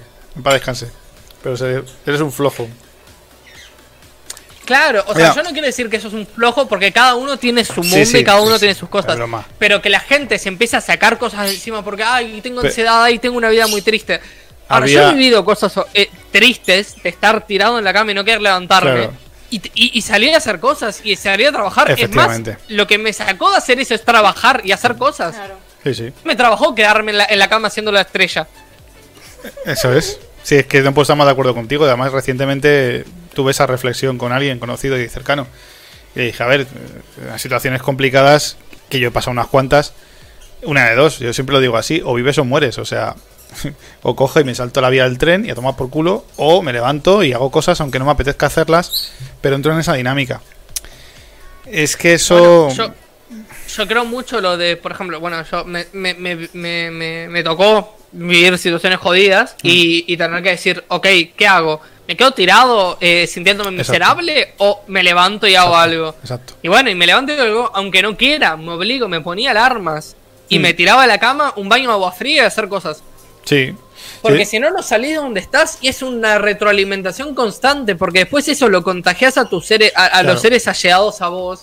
Eh, bueno, hay gente que se cansa y se termina yendo, otra gente que, bueno, viene con esos mismos, te retroalimentas, te retroalimentas Yo tengo, y es una bola. yo tengo final. ahí dos, hay dos reflexiones y dos frases. Una de mi padre decía, digo, papá, estoy cansado. Y me decía, de no hacer nada. y esa, esa me la llevo mucho. Y luego otra de una, de una, de una compañera, de una voluntaria de, de la protectora, hace años, que me decía, es que nadie, nadie quiere estar, que es una frase muy dura, eh, ojo, eh, es muy dura. Es que nadie quiere estar con una persona depresiva. Mm. Pero en el fondo esa frase yo la intento trasladar a, bueno, puedo estar triste un día, puedo, incluso me puedo poner, hay veces que digo, pues vamos a ponernos una película triste y lloramos y toma por culo, ¿sabes? Pero hay que intentar, a lo mejor no ser optimista, un optimista asqueroso con sonrisa falsa, pero sí intentar, oye, no quedarte ahí, ¿sabes? O sea, dar una vuelta, vamos a hacer cualquier cosa, eh, voy a montar un puzzle, no sé. Algo que me tenga a la mente Bueno, que... Claro, yo en eso, yo, yo he tenido situaciones de tener a familiares míos que, que tu- tuvieron depresión Mm. y, y darme cuenta de que, claro, yo ahí eh, pedía yo mismo poner las balas al pecho, pero entiendo que es difícil la Muy relación difícil. con una persona que tiene depresión, porque estar con, esa, con ese tipo de personas te termina chupando la energía. Y entiendo de que con tus amigos, estando al lado de alguien que tiene depresión, es jodido. complicado. Pero también la gente que tiene depresión en cierta medida, hay gente que se, se tiene que dejar ayudar. Hay gente que no se deja ayudar. Hay gente que se, se en sí misma en que toda su vida está mal y que todo está mal alrededor de ella y no se deja ayudar. Eso es. Entonces también un poco es querernos cambiar. Sí, hay que ser Si un no poco consciente cambiar- de que la energía que tú lanzas también se la lanzas a otra persona. Entonces, bueno, puedes estar mal, está bien, pero también hay que intentar ser un poco optimista y. Y bueno, pues intentar hacer cosas. Yo siempre digo, eh, muy, muy simplificado. Cuando yo he estado mal, pues he dicho, bueno, ¿qué te apetece hacer? ¿Qué te haría, qué te haría feliz hoy? ¿Qué te... Pues venga, vamos a hacer esto. Es que el problema a veces es el exceso de optimismo. Porque la gente se piensa que, que tener depresión no es normal. No, perdona, es que vivimos en el siglo XXI, la mayor lacra es el estrés y la depresión. Y es una enfermedad real. Y, ay, es que siempre hay que estar feliz y tener la mejor cara en las redes sociales y qué felices somos y qué bien y qué bien. Mm, No, es que eso no es real, es que hay veces que vas a estar bien y veces que va- vas a estar mal y hay que normalizar, hola, hay que, yo creo que hay que normalizar el hecho de que no vas a estar bien toda tu vida, te vas a dar palos, vas a sufrir duelos, se te va a morir alguien cercano, se va a morir tu mascota y te van a pasar cosas y lo tienes que asumir de la, majo- de la mejor manera posible. Lo que no vale es coger y, que- y decir, mira, estoy hecho mierda y que te digan, pero tú sonríe, pero solo a dar un paseo. Es que no me apetece. claro, por, supuesto por, su- ¿Sabes? por supuesto. Entonces hay que hacerlo bueno. de, de otra manera. O personas que les da miedo decir que tienen depresión porque tienen miedo de que le digan eso, de que no les entiendan, de que se rían de ellos. A mí me ha llegado a pasar de tener una pareja de decirme, yo es que como no creo en los psicólogos ni en las depresiones, y luego el que estaba depresivo era él, porque la depresión te puede dar con tristeza o te puede dar enfadándote, con ira, y estar irascible es también un signo de, de depresión. Lo que pasa que como estamos acostumbrados a, a asociar la depresión con la tristeza, no nos damos cuenta que también está asociada con los cambios de humor explosivos. Entonces, eh, claro, la gente no, mm, pues que le pasa de esa manera no se da cuenta de que está con depresión y es súper duro también. Sí. Claro, yo, yo hablo desde, desde el punto de que, yo- bueno, yo cuando tuve depresión fue cuando era niño, básicamente. Pero yo siento que perdí mucha parte de mi infancia en, en eso y que no tuve una infancia buena. Pero bueno, eh, desde ese punto de vista también hay otra cosa, de que la gente me, me solía pasar con esto de que decían, ah, pero si sos niño, sos joven, ¿qué sabes de esas cosas? ¿Cómo vas a sufrir esas cosas si sos, si sos niño? Entonces, también es por, por esto que, que me genera mucha rabia de la gente que como que lo utiliza para todo. Como que es la... Perdón, pero en mucha gente lo, lo termina usando como a veces una excusa. Ah, mira, un- es que estoy triste. Pero no, una depresión es jodida. Es muy jodido estar, es- estar deprimido. Sí. Y, y hay que hacerse ver y hay que, y hay que eh, verse, siempre estar en contacto con profesionales, en contacto con, con gente, hablar tu problema y Sí. exteriorizarlo. Mm. Pero hay gente que ahora, lo ahora como que está de moda esto. Y es algo que me enoja. No considero de que sea la moda. Y que nunca se debería poner de moda porque no es algo bueno. No es algo lindo. Jo, pues sí, hay gente Porque ahora la gente, por ejemplo, he visto fotos que se sacan así y dicen, ah, hashtag eh, eh, la- en la depresión. No, eso no es. Hostia. O sea, yo con, con tema de depresión he estado jodido y creo que así por ahí no es el, el camino. Eso lo siento yo. Claro. Pero, pero bueno, o sea, que se puede o sea, todo esto es, eh, estamos con un momento bastante triste, pero digo, No, no, eh, no. Es, una, es un tema y hay que hablarlo y, y, oye, Claro, y también, y también es necesario darse cuenta de algo que pasa en la sociedad hoy en día, que como dice Inma, que creo muchísimo, que estamos en un momento del buenismo, que la vida es hermosa, que la vida es, todo flor de rosas todos los momentos y que no hay que no hay que tomar nunca un fierro caliente, nunca hay que, que exponerse a vivir cosas malas, siempre hay que vivir en una burbuja de felicidad. Es que eso es horrible. es que eso es horrible, tío. Es que eso te, es lleva a la depresión al final, eso. Eso es Claro, demasiado Yo- exigente. Yo me, yo me considero, mucha gente me dice que soy una, una persona pesimista, pero yo me considero una persona realista. Yo me encanta y todos los días me levanto queriendo vivir la vida y queriendo ha- hacer lo que quiero, pero también entiendo que muchas veces tengo que tomar palos calientes, Claro. tengo que arriesgarme a cosas que me van a generar ansiedad, pero porque lo quiero hacer porque quiero mejorar en esto y al fin y al cabo es lo que tenés que hacer. A ver, Claro. para, para ser feliz y para hacer cosas. Si no, te vas a terminar siempre en tu misma burbuja esperando, viendo cómo le pasa alrededor tuyo. Y estando en, en una bola de espuma plus para hacer- no hacerte daño con ninguna esquinita. Y también hay que saber distinguir lo que es la depresión de, de la tristeza. Y, la, o- y de la ansiedad. Porque hay gente que confunde la tristeza con la ansiedad. Claro. Y la tristeza, bueno, pues es- o puede ser un duelo, o puede ser momentos de tristeza que tienes y lloras un ratito y se te pasa, pero cuando la ansiedad se queda ahí y dura en el tiempo mucho y te impide hacer tu vida normal y empiezas a bajar de peso o a engordar, que también puede pasar, ahí ya pues empieza a preocuparte.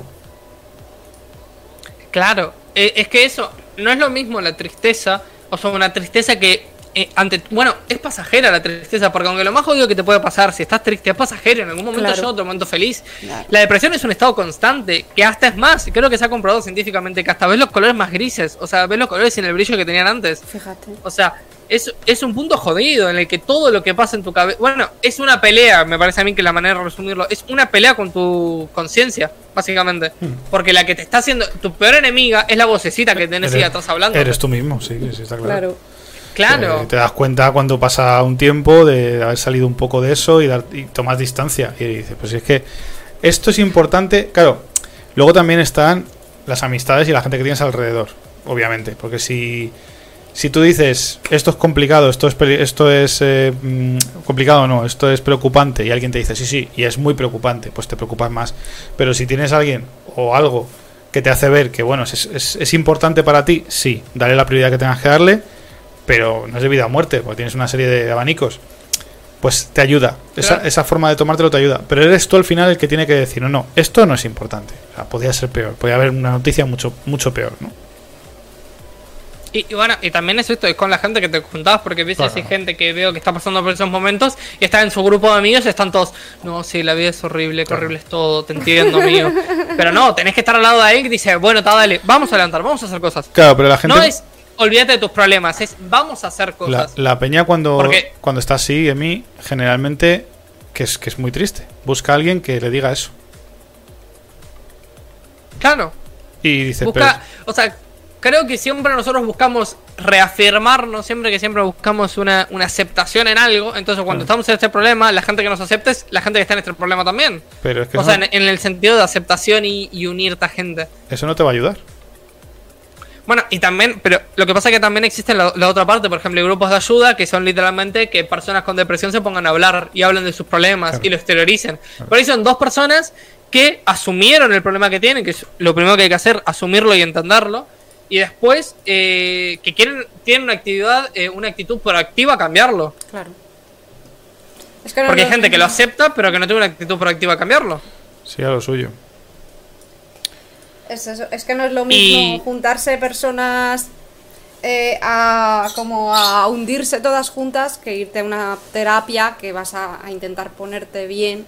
Yo tengo alumnas, por ejemplo, que, que tienen mucha ansiedad, están pasando por, por una etapa mala y todo lo contrario, cuando nos juntamos en clase se dedican eh, a darse consejos entre ellas para mejorar. ¿Por qué no pruebas esto? Porque a mí me ha funcionado y a ti, ¿qué tal te ha funcionado esto? Y dices, jo, que, que- que bien que, que vengáis a meditar, pero a la vez sirva como espacio para, para aconsejarse y darnos cuenta de, de que, bueno, de que esto es pasajero, ¿no? Claro. Así es. Y normalizarlo. hay que, Por eso triunfan pero las- hay que la- dice, perdona, Emi, dice Cyberpunk, por eso triunfan las sectas en muchos países. Eh, pues sí. las sectas, las sectas, el tema de las familias. Podri- podríamos hablar largo y tendido de eso. Pero largo y tendido. Sí, sí, sí. Pero, pero sí, lo, lo último que quería decir es que, es que claro, aunque, aunque entiendo que lo ves con otros ojos cuando estás en ese momento, también es esto de que nadie va a venir con una receta mágica y te va a soltar así polvito de hada y te No. vas a sentir mejor. Ni Es siquiera- tú, lo vas a tener que cambiar vos. Ni siquiera un psicólogo. Psicólogo, oye, yo he estado y, y- y te- y sales con un ánimo de la hostia. Eso sí es verdad, ¿eh? Te, te empieza a colocar la... Es como cuando vas a clase de música con Miguel. Que llega el cabrón y dice, pero si esto es muy fácil. Pim, plan, pim, plan, pim, hijo de puta. Luego llego a casa y no sé hacerlo. Pues esto es igual. Tú vas al psicólogo y te dice, pero tío, si tú eres... Mira, haces esto. Me has contado que haces esto, haces esto, haces... Joder, date méritos. Entonces sales, sales aquí. Pero el que, el que realmente hace el cambio, el que realmente arregla la situación, eres tú. Claro. Siempre necesitamos ayuda, siempre, siempre que alguien nos dé una mano es mejor, pero siempre a última instancia el que está ahí para cambiarlo sos vos. Eres tú. Porque, porque el problema es, es, es, es tuyo, en tu interior. Pero también lo otro que pasa es que psicólogos. Porque yo tengo experiencias con psicólogos Sí, sí, que. sí. Uy, mamá. Tengo psicólogos que les conté toda mi vida y que dije, gracias psicólogo, confío en vos. Dijo, confío en vos, secreto profesional. Se dio media vuelta y estaba hablando con mis padres. Ah, Y mis padres, ay, Emi, ¿todo bien? ¿No te encierras tanto en tu cuarto? Y yo, ¿qué te contó el psicólogo? Y claro. Y, y esas cosas un psicólogo no lo puede hacer. Y a mí me generó una, una horrible experiencia que después no quise meterme más a psicólogos. Entiendo que ayudan y que son lo más esencial, pero también hay que ver qué psicólogos. sí. Como en todo, Porque hay algunos que le dieron el título porque quisieron. como en todo siempre ha también habido depende de la escuela de psicología, Sí, también. porque, eh, jolín, el psicoanálisis es súper duro, ¿eh?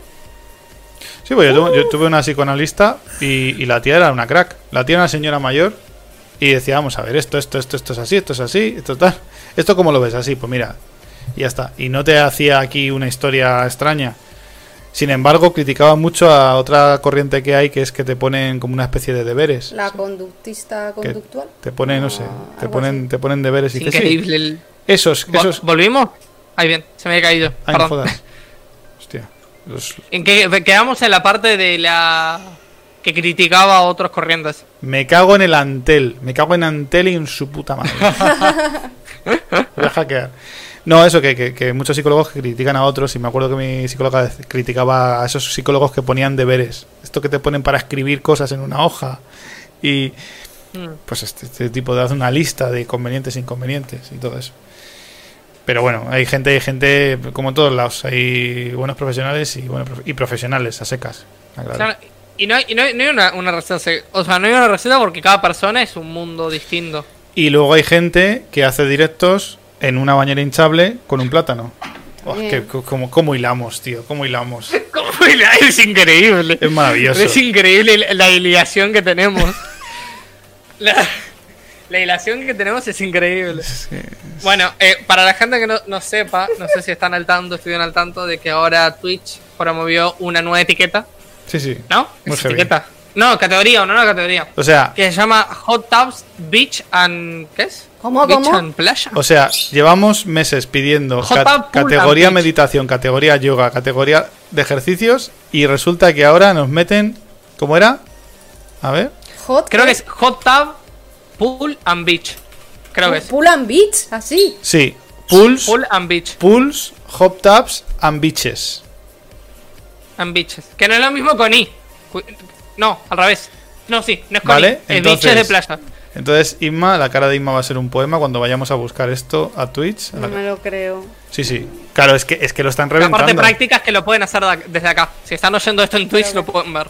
Un inciso, ¿sabéis que han levantado la censura en, creo que no sé en qué redes sociales, en Facebook y en YouTube, de, para hablar de- acerca de laboratorios y COVID? Ah, sí, lo han levantado. Sí. Ya podemos hablar de eso. ¿En serio? Sí, me he enterado porque lo ha puesto Iker Jiménez. en ¿Pero Twitter. podemos decir que los laboratorios son chinos o aún no podemos decir eso? Sí, sí, porque a- algo porque ha salido una noticia que, han- que decían que ya Eh, que había tres investigadores de allí del laboratorio de Wuhan que habían tenido síntomas en diciembre del 2019 y claro. esas cosas. Y Ma y yo estuvimos aquí en los directos de YouTube, que no sé ni cómo nos han echado de YouTube, diciendo que, que a ver si esto iba a ser algo planificado y orquestado. Han puesto dos biches, biches, pero es playa. No, no, sí es playa, biches. Pero, Claro, han, pero, pero hecho el juego de palabras. Sí, de Porque pu- de putas, ya fonéticamente. Putas, putas, putas. Venga, vamos, putas. No, te te lo he dicho. Bueno, lo estoy poniendo en pantalla para los que lo veis a través de Twitch. Eh, No, co- co- ¿cómo era? Eh, mujer que conversa con su cuerpo a cuatro letras horizontal. Pero es cachondísimo. Mamá. No, eh, puta. Pero esto, pero esto, tío, o sea, esto es una tía que ahora mismo estoy poniendo una foto directamente. O sea, la tía ha puesto, el tío ha puesto una foto. Hay una tía en la playa, de verdad. Más 18. Están, Ah, 18, es importante esta parte. Hola. Están así, en la playita. Que es un Sí. vídeo. Esto es un vídeo. Ah. Están poniendo un vídeo. Están reproduciendo un vídeo de tías con bikini en la playa. O sea, aquí la gente está aprovechando el tirón. Qué básica es la gente, tío. Bueno, para, para que no lo sepan qué pasó. Siempre hubo, siempre hubo un problema en Twitch con el tema de la vestimenta. De que nada, no se podía ir muy provocativo ni, ni se podía hacer contenido erotizado. Entonces, ¿qué pasó? Al abrir esta categoría, se abre un vacío legal muy hermoso. ¿Que, ¿Qué pasa? Claramente en una piscina o en una playa no vas a estar de traje o vestido normalmente, como estás en bikini. Entonces esta categoría te permite estar vestido, básicamente pasarte las normas de vestimenta por el culo. Y ocurren estas cosas de que alguien va con un arnés erótico a la playa, cosa que suele pasar comúnmente. Sí. Entonces, nada. Pero, Ocurren estas cosas pero y- no, no están usando la categoría, eh, ap- apenas. Están mirando la categoría en sí y sí, no. pero la han aceptado. Mr. Bean Hot Tub. Eso ya dice Mr. mucho. Bean Hot Tub. Bueno, y otra de las cosas que pasó, que es muy interesante, es la contraparte de toda la gente que se fue a reír de eso. Hay una cuenta que se llama G- eh, Hot Tub Jesus Official, que es una foto de un, de un jacuzzi y, una, y un PNG de Jesús. Y se oyen versículos de la Biblia de fondo. Ostras. Hot Tub, ¿cómo es? Je- Jesus Official, creo que se llama. Jesus.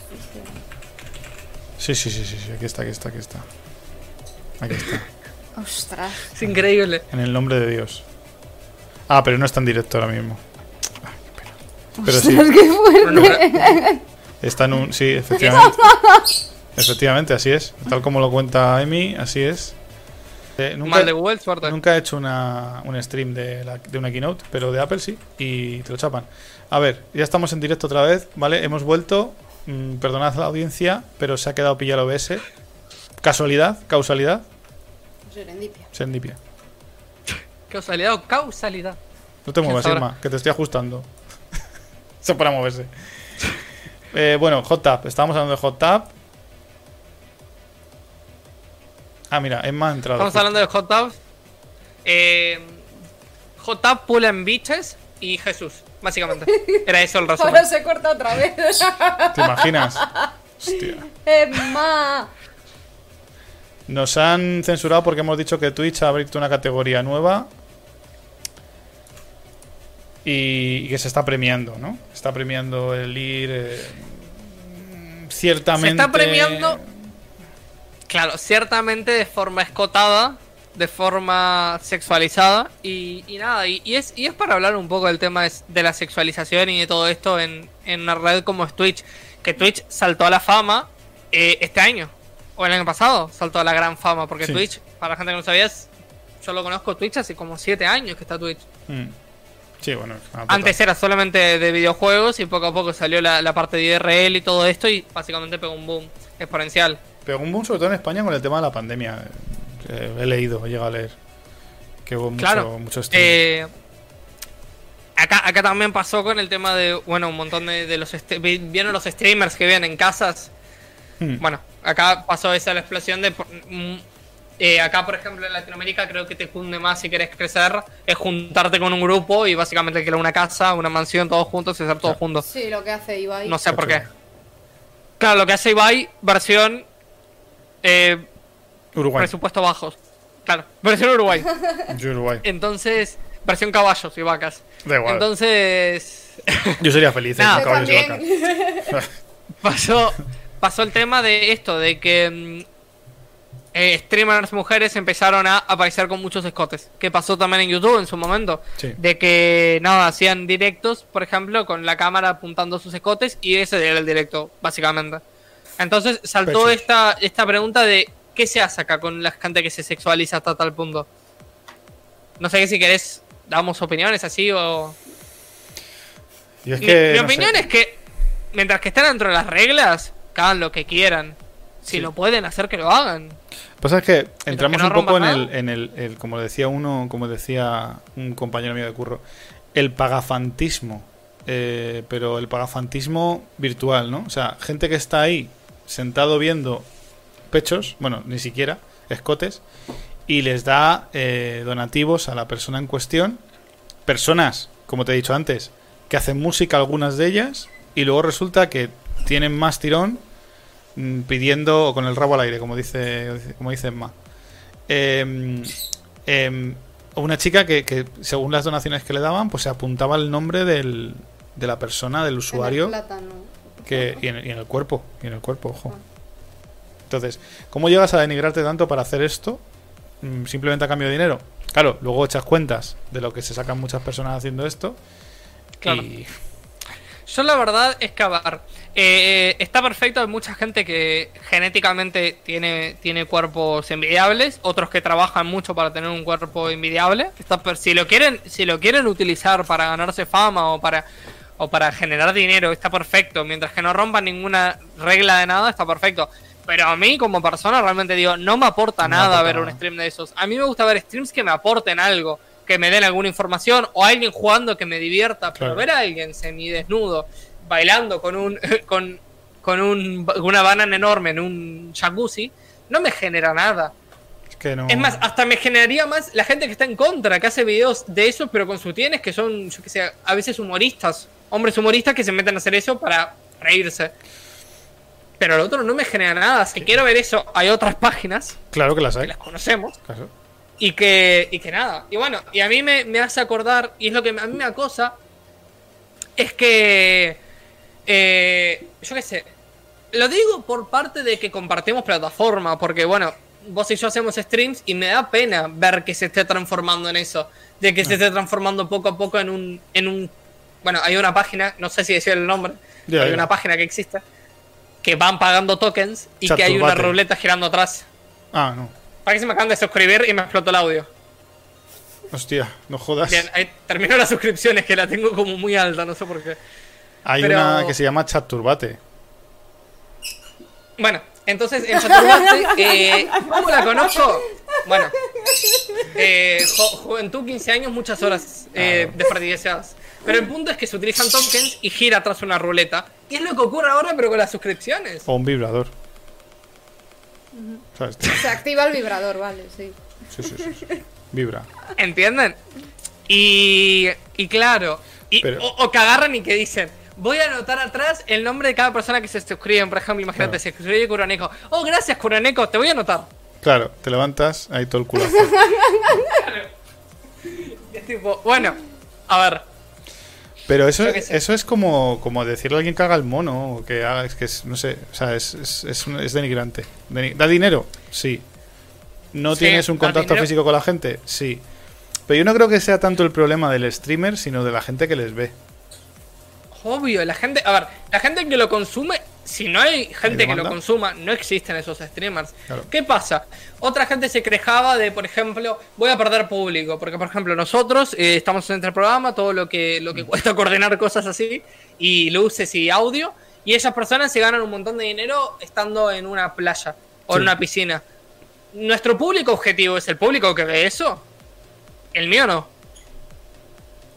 Porque claramente el público que ve eso no te va a ver a vos. O no, o- o no querés que te vea a vos. Bueno, habría que, habría que ver qué pasa. Habría que ver qué pasa si lo hacemos. Habría que verlo. Podría, podría ser algún. Aquí decía que en, Hot Tub. Acá hacemos una piscinita y- Sí. y, nos bañamos. Pones una piscina y ocurre. te apareces en bañador y, y ya está. Y a ver qué pasa. Y a ver cuánta gente se mete. Y seguro que se mete un montón de gente. Porque somos así. Entonces el problema. Claro, y, y acá se levantó otro, otro problema que a mí me parece que ya es, es algo que viene ya más de, de antes, que es el tema de la sexualización, pero hasta el punto de la gente que no lo hace. Porque esta gente que pulura por internet pasa de que a veces ve el streamer de una, de una mujer que no est- está normalmente sentada y van y le empiezan a escribir cualquier cosa en el chat. Hmm. Que le empiezan a decir. A mí no se me pasaría en la cabeza entrar al chat de una persona y escribir algo que no esté relacionado con lo que están hablando. Pero entiendo que hay muchas personas en el mundo y que esto ocurre. Porque ocurrir ocurre. Sí, sí. Y es cuando digo, ok, eh, mucha gente se quejaba de esto en su momento y entiendo la queja, me parece que no debería ocurrir, pero también hay, los streamers tenemos esta posibilidad que es bloquear gente. Que es banear gente del chat. Efectivamente. Y también tenemos el algoritmo de Twitch y de- podemos decirle al, al algoritmo de Twitch que no nos interesa ese tipo de streams. Claro, y por ejemplo, si alguien me viene acá y me dice algo y me dice, Emiliano, qué bonito que sos, lo saludo. No, pero si alguien viene a decir algo que no tiene nada que ver con nada, yo lo baneo. Es esa la herramienta que tenemos y me parece que cada uno puede gestar su comunidad dependiendo de las acciones que tome. Sí, sí. Por ejemplo, pasó el caso de... ¿Conoces a Sasha Grey? Sí. Perdón, está haciendo mucho un monólogo, perdón que estoy hablando mucho. No, no, dale, dale. dale, dale. Sasha Grey la conoces, Sí. ¿no? Bueno, Sasha Grey tiene un Twitch. Y Sasha. Grey hace videos como nosotros. Sí. Yo no sabía No quién se era. sexualiza ni nada. No. O sea, Pero es que muchas es con actrices, una remera muchas y ya está. act- actrices porno eh, son personas. Digo, lo digo así para, Sí. que, para, que, para que quede como obvio, no son objetos. Y es más, eh, a- algunas tenían sus estudios y su profesión y otras muchas, gracias al dinero que han cobrado y recibido durante estos años, pues han hecho, se han hecho una vida al margen de todo esto. Algunas han hecho productoras de porno, pero otras han hecho una vida totalmente distinta. O sea, no olvidemos que todos follamos en casa. O sea, todavía que haya un, un tabú. Es que me, me resulta, me resulta, me resulta muy curioso. No sé si es curioso o, o- no sé cuál es la palabra, pero bueno, ahora mismo. Pero es, es cojonudo. Todo el mundo consumimos Mortadela. mortadela. Todo el Oh. mundo, todo, el- todo el mundo consumimos porno. Todo el mundo. Eh, no, no, todo el mundo, todo el mundo. Entonces, luego nos da a premio que la gente se dedica al porno. Eso por otro lado. Y luego, por otro lado, además, eh, criminalizamos a aquellos que se dedican al porno. Coño, pues si te has masturbado con siete personas que se dedican al porno, o con 10, o con 20, me da igual. Entonces, seamos un- de ser hipócritas, ¿no? Y, y- y ve- veamos la, so- la sociedad como es. Pues es una profesión, un trabajo más, un actor más, otra cosa más que se hace. Pero nos mola el morbo, tío. Nos mola el morbo. Y por eso tiene tanto éxito esto del hot tub. Porque no es lo que hace, es lo que no hace lo que le pone a la gente. ¿Sabes? Bueno, a mí, eh, yo hay algo que siempre vi y me resultó muy gracioso, que el erotismo gana mucho más que la pornografía dura. Por Sí. ejemplo, que yo aparezca en bolas genera mucho menos de que yo me tape ciertas partes. Sí.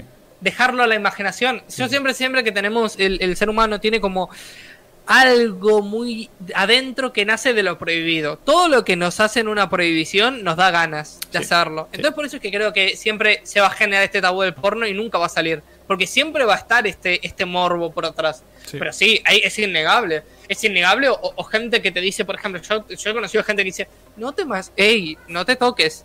Y después a los 15 años se estaban destruyendo en sus cuartos. O sea, eh, a ver, no seamos hipócritas. Pero básicamente es eso. A mí me ¿Qué dijo un compañero de Eh, trabajo una vez, chat turbate, el pagafantismo elevado a la enésima potencia. Y le digo, ¿por qué? Dice, porque la gente paga y tú disfrutas. Y así es. Sí, sí. Así es. Pero claro, Y- hay, hay páginas y- dedicadas a eso. O sea, no sé qué motivo hay de hacer esto de hacer esto Claro, en Twitch. ese es el problema. No sé qué. El motivo de hacerlo en Twitch es que en Twitch hay mucho más público que en Chaturbat. Sí, claro. Ese es el, el motivo de que hay más Sí. público y te puedes ver más. Es más, hicieron esta categoría y ahora utilizan el just chatting. Sí, a sí. veces algunos. Entonces, ese es, ese es el problema que hay. Es que, que hay más gente. Y lo que nace de eso, lo que, lo, lo que repetía de, de, de las streamers mujeres que sufren esto, de que se le mete cualquier persona y dice cualquier cosa. Podés igual generar una comunidad que no busque eso. Yo conozco un montón de streamers eh, mujeres que juegan a cosas. Claro. Que es lo que yo consumo, Pero que a son mí, lo que me, videojuegos. a, y mí me me, a mí donde me explota la cabeza, Emi, es cuando una chica, el otro día, ya te digo, en el, en el stream de esta radio que suelo escuchar por las mañanas, voy a mirar la chica en cuestión que estaba justo en ese momento haciendo el hot tap mm, de libro, ¿vale? Me pongo a ver su- sus vídeos y su canal de YouTube y es una chica que canta y toca la guitarra. O sea, no tiene nada que ver Claro. Nada que ver, incluso te diría que viste normal, dentro de, bueno, pues un, un buen cuerpo, se sabe colocar la cámara y, vale, pero canta y toca la guitarra. Entonces, a mí que, que haya gente todavía, a, en este, a mí yo siempre he rechazado mucho eso. A mí que haya gente que le valga más el cuerpo o el físico de un cantante, de un artista, que, lo que, que el trabajo que hace, tío, para mí no tiene sentido. Por eso, por eso casi, casi nunca me han gustado los videoclips, porque al final he visto los videoclips una venta comercial de carne, o sea, una venta absoluta de carne, y poco del trabajo musical del artista, que lo que lo disfrutas escuchándolo, ¿no? Es que sí, yo, a ver, yo la verdad es que me parece que es, innegable de que hay cierta obsesión sexual, o sea, se ve, yo que sé, hay cuerpos que me parecen lindos o no, pero igual, eh, sí está un poco fuerte el anuncio, lo sé. Es que le acabo de explotar el oído a toda mi audiencia. Pero, mm, eh, eso, yo qué sé, yo valoro más a alguien que me está hablando de algo interesante Claro. que un cuerpo. Porque un cuerpo se me va, un cuerpo lo Sí. vi y ya está, y después veo, y, ten- y hay 8000 cuerpos distintos y 8000 cosas que, Pues es que te igual. gustan o no. Estés con el hombre perfecto, la mujer Pero- perfecta, ese cuerpo en unos años no va a existir. Claro. Y, y también estamos en una, en una sociedad que ahora está como. eh, bueno, ahora están, está saltando lo opuesto. Antes saltaba lo de, ah, el cuerpo todo perfecto, Instagram, ahora está saltando lo opuesto. Que ninguno de los dos eh, ramos me parece que está bien, porque no está bien ni el cuerpo prácticamente anoréxico, ni tampoco está el cuerpo que es insalubre. Y que no, no estoy de acuerdo con ninguno de los dos lados. Claro. Pero, pero eso, el cuerpo de Instagram que está perfecto y que la vida es perfecta y todo, después de unos años, eso se acaba. Se acaba. Es más, yo conozco mucha de esa gente y por atrás es horrible la vida que tienen. Es muy triste. Es que, a ver, las Y de una, una necesidad de atención gigantesca. Es que muchas mujeres hacen eso en Twitch. A ver, es una red social. Las redes sociales eh, enganchan porque es como cuanta más, ma- cuanto más amigos tenga o cuantos más seguidores, cuanto más viewers tenga, mejor. Entonces, las mujeres que hacen, pues dicen, jo, me he dado cuenta que los días que me pongo un escote tengo más audiencia que cuando no llevo escote. O los días que enseño el ombligo, buah, se dispara aún más que cuando enseño el escote. Buah, pues si me pongo un top y me pongo un tanga, pues ya lo reviento.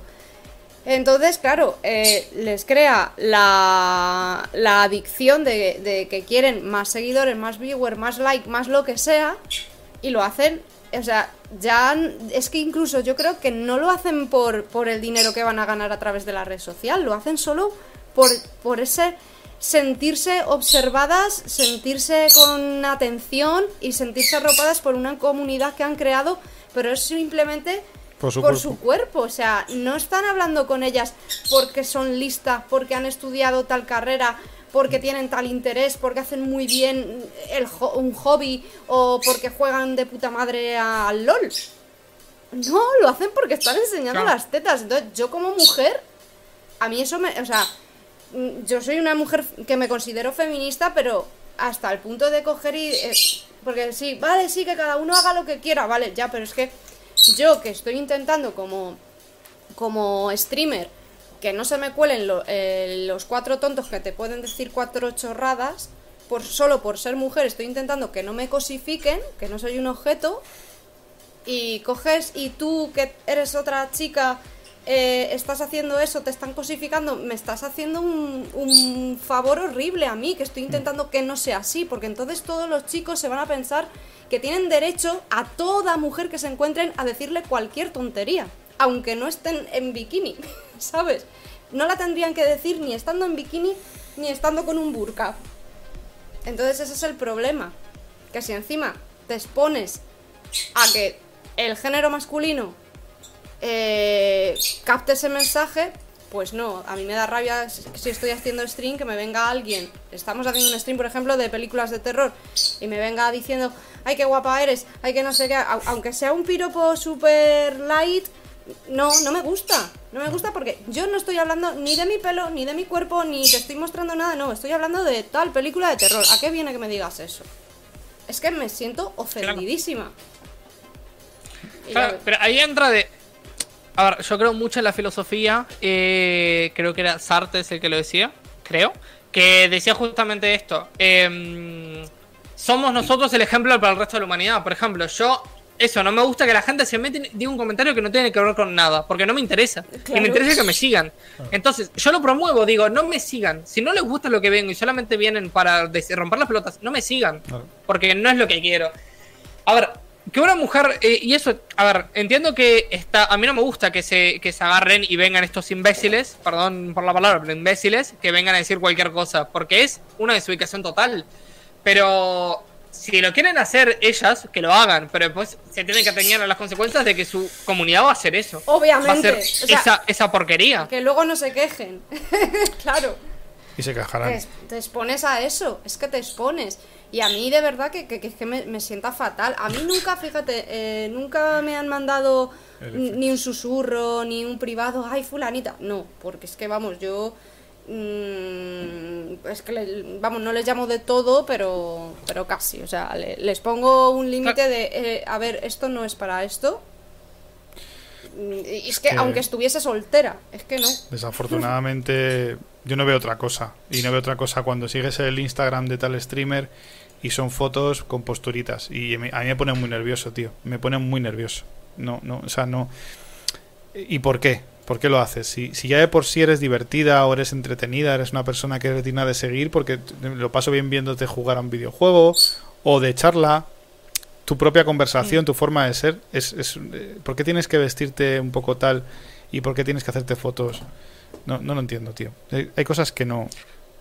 No. Yo Bueno, no lo y, entiendo. y después, eh, Y soy hombre. Otra gente que vi quejándose decía, eh, pero no puede ser, porque, por ejemplo, pasa en estadísticas se ve que las streamers mujeres, por ejemplo, a veces llegan a un número de seguidores muchísimo más altos Sí, claro. que otros streamers en el mi- eh, streamers hombres en el mismo eh, momento, en el mismo cantidad de tiempo. Hmm. Pero primero, hay que ver qué hacen los dos streamers. Y lo otro, que un seguidor, una, para mí la comunidad no son, por ejemplo, yo tengo 81 personas que me siguen, ¿no? Mi comunidad no son 81 personas. Mi No. comunidad son Jorgitos, son FX, son vos, que aparecen, eh, que están ahí en la comunidad y hablamos y tenemos Claro. eso es la comunidad. No la gente que te siga. Porque a lo mejor te siguen eso, eh, un millón de personas. Y no tenés un millón de personas en tu comunidad. Son la gente con la que querés estar, la comunidad. Claro.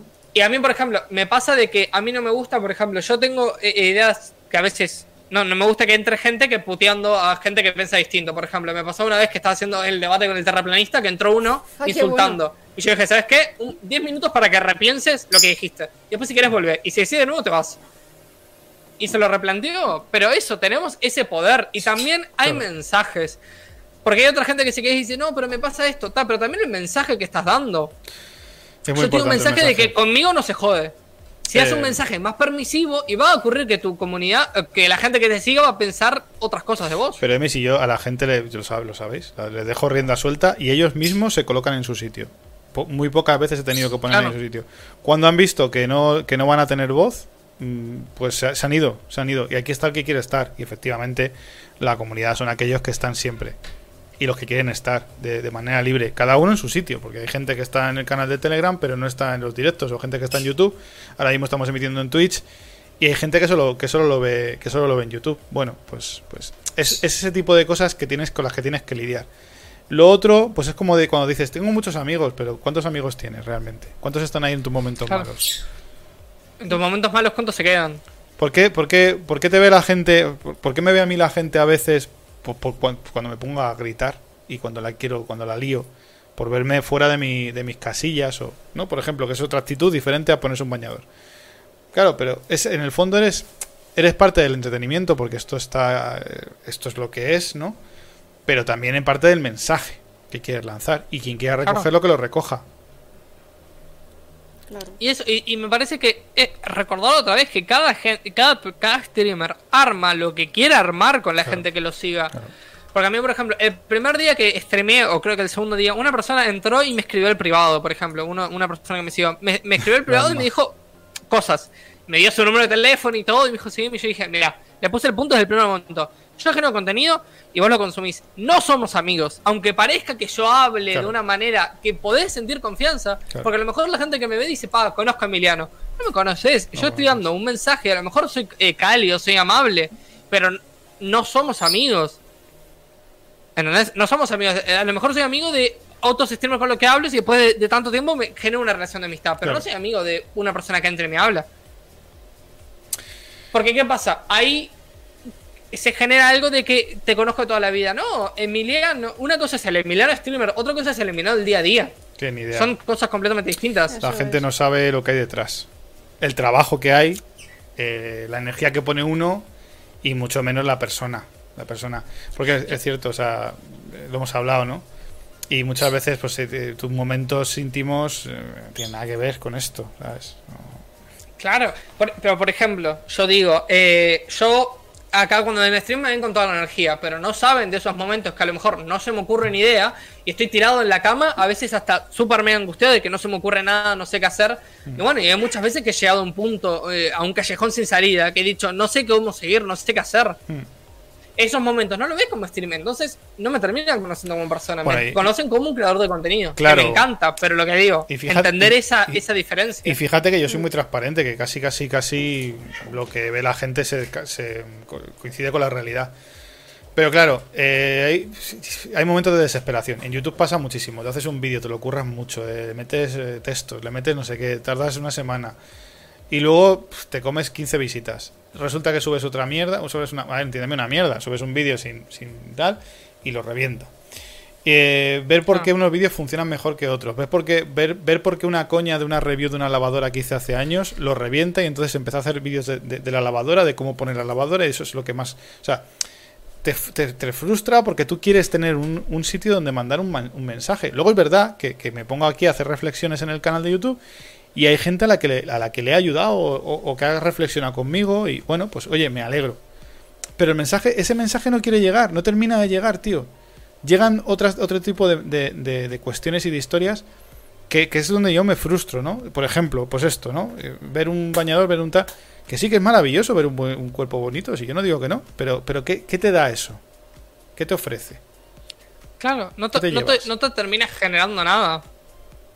Y, y yo, a ver, yo cuando, cuando vi este tema de J, Está- me metí por, por mera. Está Emma saltando, Eh, perdona, está saltando Emma de chat. Sí, por- ¿Dónde está mi planta? No sé, desapareció. Estaba ahí, pero. Eh, se quema una planta. Me olvidé que las plantas necesitan luz y agua. Yo qué sé, no sé. Estaba ahí encerrada y murió. Eh, Mira, a la Les, pero- a la lo voy a matar. Sí, sí, a sí. mí, a mí, a mí me pasó de que, de que nada, me pasó con un streamer, que me pasó que yo lo miraba mucho, todos los días lo miraba. En un momento eh, me di cuenta que dije, ok, pero como que no me, nunca me terminó de cerrar y una vez estaba hablando justamente de este tema y, me pareció muy cierto lo que decía, de que aunque me vean todos los días, todos los días puntualmente, hay una confianza de compañerismo que no la van, que nunca se va a conseguir y que la gente lo disasocia, yo qué sé. Yo tengo amigos, por ejemplo, y hasta, hasta F, que es una persona que es otro streamer, pero ya hablamos muchísimo tiempo por, por privado, que nos hacemos jodas, por ejemplo. Que viene y me dice, yo qué sé, mira, eh, ah, qué idiota que sos, por ejemplo. Pero entre amigos, no puede venir una persona cualquiera y utilizar ese código, Claro. porque es un código que se Efectivamente. No tiene nada que genera. ver, no tiene nada que ver. Me sé de una que, que la bloqueé en todo. Y era amiga mía, ¿eh? Y dije, hasta aquí. Claro, Y no, y no fue contra mí, Claro. fue, fue encima contra Iván. En un directo de Iván y dije, hasta Sí, aquí. sí, hasta hecho, aquí, sí. o sea, se acabó. No, o sea, le di, no es lo mismo. no la di ni opción a no- es lo mismo la confianza que tengo con Emma, que es amiga, que es conocida, que, que, vamos, que es física, que la que pueda tener con un desconocido que entra al chat. También es cierto que, que ha habido mucha, que ha habido mucha gente, streamers, to- o sea, streamers eh, visitantes, vamos a decir, que vienen de, que vienen de otros canales amigos, ¿sabes? Con los que hemos generado muy buen rollo. Que a veces están porque pueden, a veces no están, pues es normal, todos tenemos una vida. Y es bueno que sea así, ¿eh? Lo, lo malo es que estemos aquí enganchados a esto como si no hubiera un mañana. Todo el día. Sí. Pero por ejemplo contigo, para mí, me ha sido, para mí ha sido muy fácil, porque tú eres un tío que tiene voluntad, haces las cosas y si estás el que esté bien, el que no esté bien. Pues no pasa nada, aquí no. Porque aquí en Twitch hay una especie de, de criminalización al que no está también. O sea, hay una sensación de que tienes que estar. No te lo dicen, pero como que te lo exigen, es una imposición emocional que tienes ahí y, Y llega si un momento. no lo haces, te hacen el vacío y Claro. te apartan de la comunidad. Llega un momento que no puedes, tío. Entonces, a mí me parece bien este tipo de relación que tenemos, por ejemplo, tú y yo, que decimos, pues vamos a hacer un programa juntos. Pues venga, vamos a hacer un programa juntos. Y lo hacemos, y aquí estamos. Y no hay, como te dije, no hay, no hay una presión, no hay una. Pues, tío, si hemos- Solamente un contrato de 120 páginas. ya está. Y una, prepara- y una preparación de, de 20 páginas que llevamos toda la semana preparando el programa. Y una declaración jurada. Y ya está. No Eh, es tanto complicado. sangre. Es un tema de burocracia. Pacto de sangre. Lo está diciendo Emma. Dice, oye, que es que se ve la flecha negra, pero no se ve la flecha blanca. No se ve la flecha Es blanca que- porque está mi cámara puesta Claro. encima y si coge Iván y pone la capa por debajo, la flecha me tapa la cara. Es que, desapare- es que, ¿Sabes? es que Inma ha desaparecido. Porque la he puesto, porque como se ha sentado aquí a mi lado y se ha puesto a hablar, pues la he puesto. Pero si quieren me Claro, me- yo, yo entiendo que está Kuroneko y Inma es un hombro. Es lo que entienden. O sea, el hombro que oyen es Inma. He cogido, no, no, he cogido, he, he cogido la cámara, la- su cámara, y la he puesto en un trocito de la pantalla de, de mi, de mi cámara. Pero la flecha justo. Pero está ahí, está por si la, detrás de mi. le de puedo mi- poner, le puedo poner la flecha encima, pero le tapa la cara. Así- mira, así esto ya no, así me mantengo en el anonimato. Le puedo, le puedo tapar la cara, me parecía, me parecía feo. Igual, fíjate tú las, las tonterías que yo a veces pienso. Que quiero siempre que tengamos el mismo tamaño de cámara. Porque la he puesto en pequeño y me parecía feo que estuviera en pequeño. O sea, son cosas que yo que tengo en mi cabeza como diciendo, no, no, yo no quiero aquí que sea nadie menos ni nadie más, ¿sabes? En todo caso, el que soy menos, el que sería menos por, por espacio en pantalla sería yo en un stream, no, no un invitado o una persona. Pero es eso, o sea, al final lo que te quiero decir es que eh, en la vida, y vamos a reunir un poco las ideas, ¿no? Eh, en la vida tienes que tener decisión por hacer las cosas y querer hacerlas. Y luego, además, tío, mm, quitar esa carga emocional. Mira, el hijo puta de Alex que acaba de aparecer. Me escribe, me escribe. Rosconcito. Mighty Cool, me escribe un Telegram que me escribe todos los días para ver cuándo hago directo. Está todos los putos días mandándome un Telegram para ver cuándo hago directo. Y cuando hacemos directo, que le avisé, Emi, le avisé de la hora, le avisé del día. Y me dijo, bueno, igual me tengo que ir a cenar, como siempre. El cabrón no aparece, ¿sabes? No aparece. Y luego al día Bueno, siguiente. la, se, la debo a Miticol porque le escribí la otra vez porque le quería preguntar una cosa y no le volví a responder. Pero porque me olvidé. Porque le escribí y dije, ya le responderé. Nunca fue, nunca ocurrió. Cabrón, tío, qué cabrón. Luego dice, ¿cuándo haces directo? Lo hice ayer. Y luego, bueno, pasó. Lo, lo mejor no fue eso, lo mejor fue que subí el directo del anterior a, a YouTube y lo estrené el domingo pasado. O sea, dejé una semana casi. Bueno, menos de una semana. Y me dice, oh, estoy deseando verlo. Me pone en un comentario. Digo, cabrón, lo hicimos el martes. Dice, ah, joder, es que no me saltó. Digo, mira, te, mato, tío, te mato, Ay. te mato. Pero bueno, un ejemplo de persona que no conozco y está ahí, tío, está ahí, pico y para todos los días. Y, eh, pero esas son las personas que realmente generan tu comunidad. Son las personas que realmente están. Y esa es otra cosa. El tema de los horarios yo no entiendo. Una vez prendí stream a las 2 de la mañana, se me llenó de gente. Otra vez lo, lo prendo de tarde, no hay nadie. Claro. De repente. Es, Es- tan extraño. Es muy raro. O sea, es como decir, o sea, es extraño. O sea, tienen que grabarse y, y hacer esto. Están in- invitadísimos a hacerlo porque es increíble. Sí. Pero si lo hacen, se van a dar cuenta de que cosas extrañísimas, de que a veces entras, pensás que no hay nadie, y estás así seis horas, hablando solo a la cámara. Es así, tío. O sea, Que ahí hay, hay otra cosa que también digo, eh, que a mí me doy cuenta y me, me- me gusta generarlo, que es el hecho de, eh, hay una calidad que creo que la gente espera de mí, que eh, me gusta darla. Por ejemplo, yo tengo una calidad de audio y una calidad de video que me gusta que la gente que está acostumbrada a verme a mí, que cada vez que entra eh, al stream tengan esas expectativas. Y hay gente que, por ejemplo, que a mí me, me, me da cosa de que a veces entra a otros streams y tienen una, un, un audio horrible, un coso feo, y a lo mejor tienen, no sé, 11, eh, 100.000 seguidores, Sí. Sí, y sí. tienen un audio malo, un coso sí. malo, que digo, a ver, al final general es que está tu comunidad, ahí los rebanco porque la gente los ve porque por lo que son, A lo mejor- por otra cosa. A lo mejor el truco ¿Eh? es ponerte una bañera oxidada con un plátano, Claro. con el audio horrible y no sé, y mezclas todo no ahí. sé. Yo, voy a- yo mira, Claro. ayer, ayer me hizo una foto sexy Inma con la, con, la, con la manguera porque se me rompió. Pusimos una ducha de estas de, de jardín en el, el balcón. Tiré una manguera de no sé cuántos metros desde abajo. Bueno, una chapuza de estas de. Bueno, pero para el verano nos ponemos ahí, nos sentamos ahí y nos damos duchazos. Pues claro, digo, pensé, tío, y fíjate a ti todo el sentido. Me voy a hacer un stream ahí, dándome duchazos en verano así. Así, con el, con el, con el, y a ver si tenemos ahí 100.000 personas, no sé. Porque es que Claro. No, es que le dije yo, te voy a estar grabando yo Ah, en directo y hemos- mientras el otro estaba así. Hacemos un directo. No voy chicos, no voy a, no voy a aceptar, lo siento, eh, puntos del canal, porque estamos en modo podcast y los estoy devolviendo, ¿vale? O sea, ya, ya, los, ya canjeréis, no os preocupéis. Eh, pero lo que, lo que te decía era que también eh, no hay una relación directa entre calidad de producto. Por ejemplo, en Twitch no hay una relación directa entre calidad de producto y gente que te mire, gente que te consuma o dinero que generes. No hay una relación. No. Porque hay gente que tiene una calidad horrible y tiene de repente muchas visualizaciones y gente que tiene una calidad excelente y no lo ve nadie. Sí. Simplemente la gente que lo hace, lo hace por voluntad propia. Y porque a mí me estalla una vena en el cerebro si no todo está bien cuadrado. Y es más, hasta ahora veo que en el overlay que tenemos, mi cámara es 2 milímetros más chiquita que la tuya y me está perturbando. Pero eso es el, pero, pero, que- pero eso es el blanco y el negro, yo creo. Sí, es un efecto óptico. Yo creo que es, que es el blanco y el negro, es un efecto óptico. No, pero el, el borde de este lado blanco es más chico que el borde de tu lado negro. y el borde de este lado es blanco verdad, es tío. un milímetro más chico que el otro borde negro. Es verdad. Bueno, nada, Y me está volviendo loco, pero. ¿entendés a lo que me Del refiero? nada que no tenga solución. Ya, a ver, yo, yo intento sacar, yo intento sacar lecciones positivas de la gente que tiene más audiencia y que tiene pues, un léxico más rico, un contenido más rico, ¿no? E intento aprender de ellos, ¿no? A ver, si hay un tío tirándose pedos, si tiene a 10.000 personas, pues me suda los cojones, porque es un tío tirándose pedos. Y luego los Claro. casos de Ibai Llanos y tal, que son gente que, que tiene muchísimos seguidores, eso, eso es imbatible, eso da igual lo que hagan, da igual lo que hagan. Y, y es normal y es Claro, lógico. pero- Pero yo a mí, por ejemplo, me doy cuenta, o, o- o es lo que veo, que esto ya entra en lo subjetivo, no es nada objetivo lo que voy a decir, es completamente subjetivo. Que veo a la gente eh, famosa, por decirlo di- de una manera, streamers latinoamericanos, acá de, de Argentina, de, de Uruguay, que no sé, lo veo con, con un deje de calidad, yo qué sé, utilizan un vocabulario que ni siquiera es adecuado, o, o sea, adecuado en el sentido de que repiten 7000 veces la misma palabra.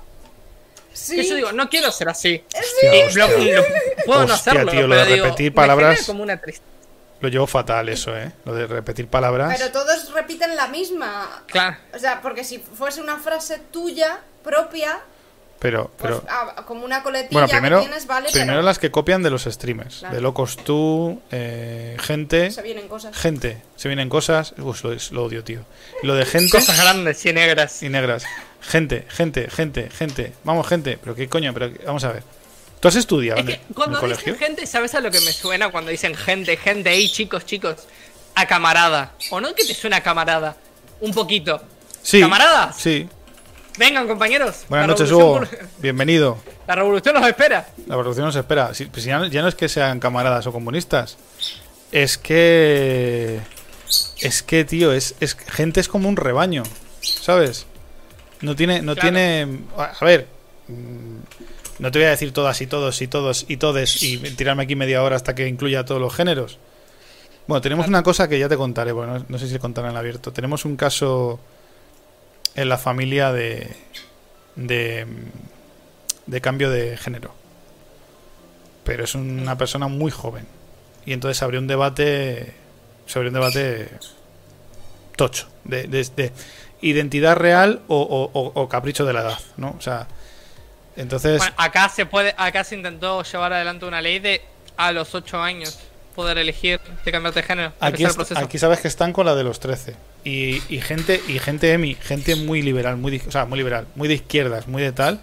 Gente ya, o sea, no gente de conservadora, no, no, gente de tal que dice, hostia, cuidado con eso, ¿eh? Porque a lo mejor a los 13 años no sabemos, no, a lo mejor no. no sabemos. Bueno, pero es que claro, yo a los 13 años, a ver, a los 13 años ocurría eso, eh, o sea, ocurría de que me sentía contento y feliz de la nada, o sea, no tenía nada claro con Claro. 13 años, Pero lo que le decía, pero nada claro. es lo que decía yo el otro día, yo con 13, 14 años, que me gustaban las mujeres y lo sabía, pues a lo mejor quería tener cuerpo de mujer en mis sueños eróticos. Entonces, claro, tú imagínate si yo hubiese dicho eso en el momento en el que estamos y hubiese una ley que me respaldara. Pues ahora sería mujer. Claro, y es, es un cambio. Lo que pasa es que también eh, hay veces que, que acá se llega a la banalización, y también pasa con el tema de- del aborto, pasa la banalización del proceso. Sí. De que a veces dicen, ah, es, es, es, es cortarte el pito y ya está. No. Es una bomba hormonal que te destruye. También Claro. el hecho de los abortos es súper peligroso hacerse un aborto. Sí. Después de las varias semanas, porque es así de sacar partes y si queda una parte adentro, te hace necrosis y te podés morir. O sea, no es fácil. no hay ningún Las, aborto hormonas en general, no Isma, hay nin- Isma lo sabe bien. Ella simplemente con los anticonceptivos mm, pf, le, le han jodido, le han jodido la vida. Tiene unos desa- desajustes hormonales cuando le llega el periodo y la ovulación Claro. que son que son tremendos y son y, piensa que es a causa de, de- pues eso de, de las hormonas an- anticonceptivas imagínate la bomba de hormonas pero lo que te digo que decir gente a mí me parece una cosa muy impersonal muy impersonal. Pero claro como lo dicen los grandes pues tú lo dices. Y entonces y lo dicen lo dicen streamers como digo yo medios. Yo conozco a streamers que no tienen lo que tiene Ibai Llanos o no o el, o el rubio como le Mm. llama Spinecar el rubio. Pero pero sí tienen pero sí tienen 500 600 400 300 seguidores en, en- en directo y usan esas palabras no se vienen cosas gente. Eh, luego muletillas propias de cada uno que hay que intentar evitarlas Que tío. hay, claro, que después hay gente que dice, no, pero lo decís porque tenés envidia. No, no tengo envidia. no, no. En realidad, no me causa ningún tipo de envidia, pero lo que digo es que hay cosas que me doy cuenta que no me gustaría repetir, que no me gustaría. que a mí no me genera ganas de consumir. Lo digo desde gente que a mí me gusta que utilice, por ejemplo. A mí me parece que el español es un idioma súper mega rico en palabras y en un montón de cosas. Que es increíble. Yo, es Sí. más, cada día aprendo nuevas palabras. pero es que eso es lo y me- me interesante vuelve tío. loco. Eso es lo interesante de- de- de- del idioma, ¿no? Que, que- es muy rico y muy abierto y que puedes aprender leyendo, por supuesto, que eso ayuda muchísimo. Yo no soy una persona, lo he dicho muchas veces, que lea mucho, pero cuando leo, tío, para mí es un universo que se abre, ¿no? Intento tener ese hábito e intento cada vez cogerlo más, ¿no? Porque creo que es importante. Pero además de eso, tío, eh, somos personas que más o menos eh, grabes vídeos o, o- o- o subas directos y te escuches, a mí no me gusta mucho, pero bueno, al final te escuchas algo, te das cuenta de las muletillas que tienes y de las palabras que repites. Creo que, que, que es, que es de recibo que todos intentemos no usarlas, o sea, mejorar esa forma de hablar. O las pausas, o, los, o las dudas, o los sé, o... En fin, ese tipo de cosas. Pero hay gente que no. Ah, bueno, pero hasta el punto de que yo, que me gusta us- utilizar así un, un, un léxico bastante rico, me doy cuenta de que repito un montón de cosas. Pero es porque en el stream, te- al estar tener que hablar, después te das cuenta y te fijas que repetís, que después me doy cuenta, "Ah, tengo que decir otra palabra, podría haber cambiado esto por esto. Pero, no- Pero es lo distinto. Es que se utilizan habilidades distintas, por ejemplo, cuando haces un video de YouTube a cuando haces un video de Twitch. Cuando Claro. haces un video de YouTube, a lo mejor te, te, te ven eh, lo bueno que sos guionando, lo bueno que sos editando. En Twitch es lo bueno que seas improvisando, lo bueno Sí, que sí. seas siendo espontáneo. Sí. Claro. Así. Que son las dos habilidades sumamente complicadas. Muy complicado. No creo que sea- hacer stream sea para todos. No, creo. Es algo muy complicado y requiere mm, ordenar las frases y las palabras so- sobre la marcha, sobre todo de estar dispuesto a salir, ¿no? A salir ahí a lo que pase, a lo que ocurra y, e ir gestionándolo. Y cuando llevas un programa o intervienen varias personas, pues a, a ir encauzándolo, ¿no? Mejor o peor, hay veces salen unas mierdas y otras veces Y salen... luego ya no solo eso, también depende de, de lo bueno. Hay personas que son muy, muy manipuladoras Sí, y, y entonces captan a la gente precisamente a través de esa manipulación. Sí, sí. Y dicen, Claro. es que es un showman, no, es un manipulador. Igual que, que el líder de una secta. Y que esto cansa, ¿eh? Que no se piensa la gente. Ahora, ahora estamos hablando y es como cuando estás, ¿no? Trabajando, porque estamos trabajando, al fin y al cabo estamos trabajando para Amazon, pero estamos trabajando. Algunos, pues más Sí, que... más no que- sé lo que le genera a Amazon, pero Amazon me debe. No debe a todos. Me debe va- 78 horas de, la- de trabajo que no, no, no son pagas. Efectivamente, entonces luego terminas, apagas la mesa, cierras y te viene el cansancio. ¡Fum! ¿Sabes? Es que no, no se hacen un... O yo por lo menos como lo vivo, yo pago esto y me viene un cansancio de bostezar, bostezar, Sí, un cansancio mental. Sí, sí. como letárgico, es increíble. Y, y es tocar la cámara y eh, la cámara, la, la, la cama y me duermo. Y caer. Sí, sí. Porque te, te destruye mentalmente. Ah, mucho, es, Eh, es- Es, es- ¿Sabes a qué lo- me, me hace parecer a mí? ¿Viste cuando los, eh, los curas hacen los mantras? Mm, Es como medio un mantra. El mantra está hecho justamente para adormilarte. Y esto es un mantra, básicamente, estar así hablándote y oyéndote a vos mismo. Sí, sí, de hecho es, es, es, es- es- pura es pura concentración la que tienes que tener cuando, cuando estás aquí, sobre todo para... Y luego además que, que, eh, Twitch tiene esa particularidad que también la tiene YouTube en los, en los directos, que es que vas va variando la entra y sale gente, si lo estás viendo pues, pues lo sabes y si no, pues lo ves a través del chat. Y, y claro, no sabes muy bien mm, la persona que entra no sabe de qué estás hablando, tú no sabes muy bien pues, si seguir la conversación como estabas hasta ahora, que al final dices, pues yo sigo por ahí. Pero claro, mucha gente que no sabe gestionar eso y entonces empieza a, cambiar de tema y a hilarlo de otra forma y a llevarlo por otro lado y lo que empezó siendo una cosa definida y coherente acaba siendo acaba entrando el streamer en el, en el Discord de, de una gente súper rara vestida de pingüino y, y invitando a los borrachos a casa de la calle que no conocen de nada. Y eso ha pasado y pasa, ¿sabes? Entonces, claro, por un lado, es como el. Es, es, es claro. Eh, es, es, el típico, la típico salseo que nos gusta a todos. Por lo menos aquí en España, que es el que gusta, el, el salseo del sálvame, a ver, a ver qué va a pasar, a ver si se muere en directo el streamer, ¿no? A ver si llora sangre. Bueno, acá pasó un, un, momento en el que se hacían los 24 horas, 78 horas de stream. Y eso es un morbo, exponerte así, mirar, a ver cuándo cae, cuándo caerá. Claro. ¿Qué está, ¿Qué está ocurriendo? ¿Se morirá en directo? Es medio un morbo. Es todo morbo. Pero, pero sí, y, y, bueno, y cuando estás hablando de un tema, por ejemplo, explicaste algo, una definición al principio, porque lo tenés así gestionado, y llega alguien a la mitad, llega la gente a la mitad del directo. Digamos, ¿qué hago? ¿Repito lo que digo? Porque la gente cuando lo vea por definido lo voy a repetir dos veces. Claro.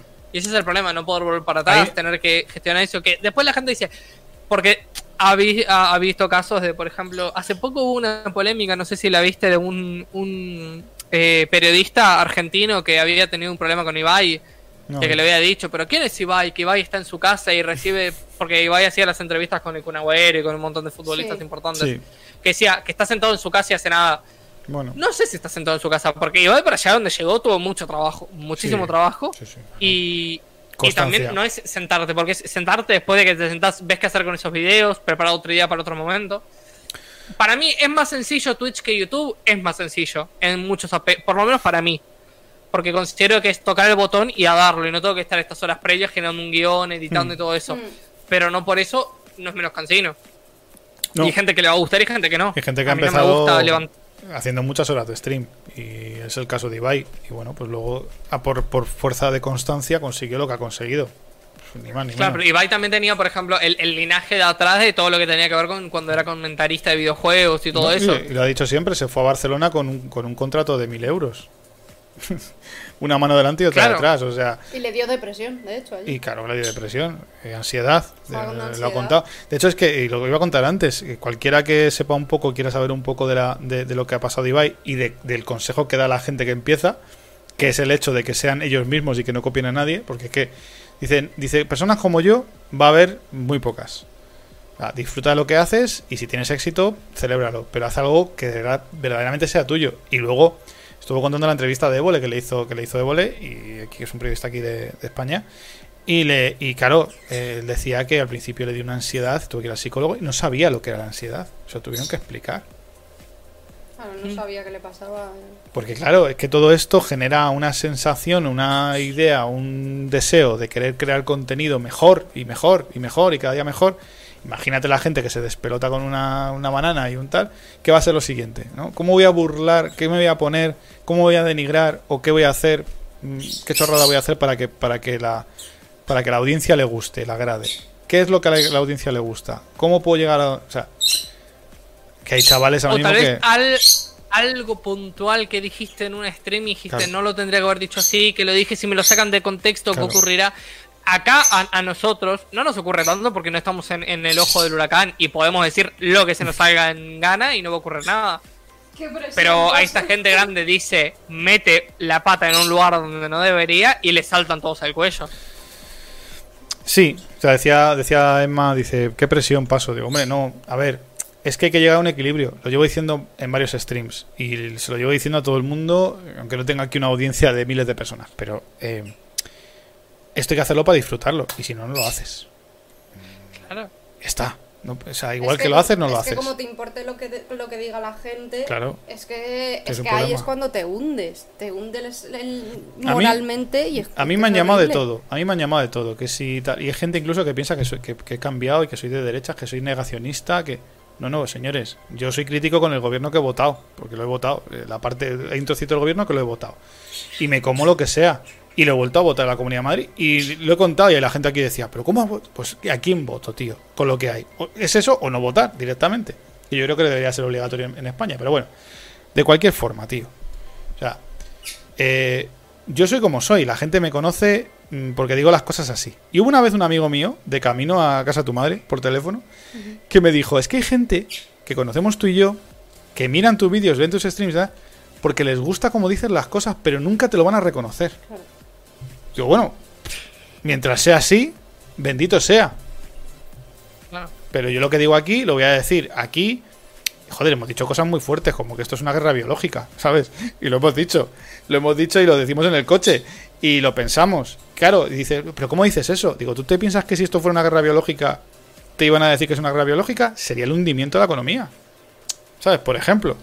Pero lo hemos dicho. Claro. ¿Sabes? ¿Nos han retirado el vídeo? No nos han retirado el vídeo. ¿Lo podemos decir ahora? Probablemente no. El chis. Pero si hay gente pegándose imanes, Emi, en, en los brazos. Para ver si tienen un chip con la vacuna. ¿En serio? Que sí, que sí. Que me ha mandado el vídeo el otro día en Mighty Cool. Digo, pero ¿qué coño, qué, qué- qué coño me estás contando? Gente pegándose el imán al brazo, tío. Imagínate ahí. Ya, y me llaman a mi ¿Y, negacionista, y- no. y se pega? Para que me acaban de decir que sí lo vi eso y se y Y pega. se Tío, pega. ¿En serio? Y se pega. Que sí, que sí, que sí, que se pega. Entonces, claro, Ah, eh, mierda.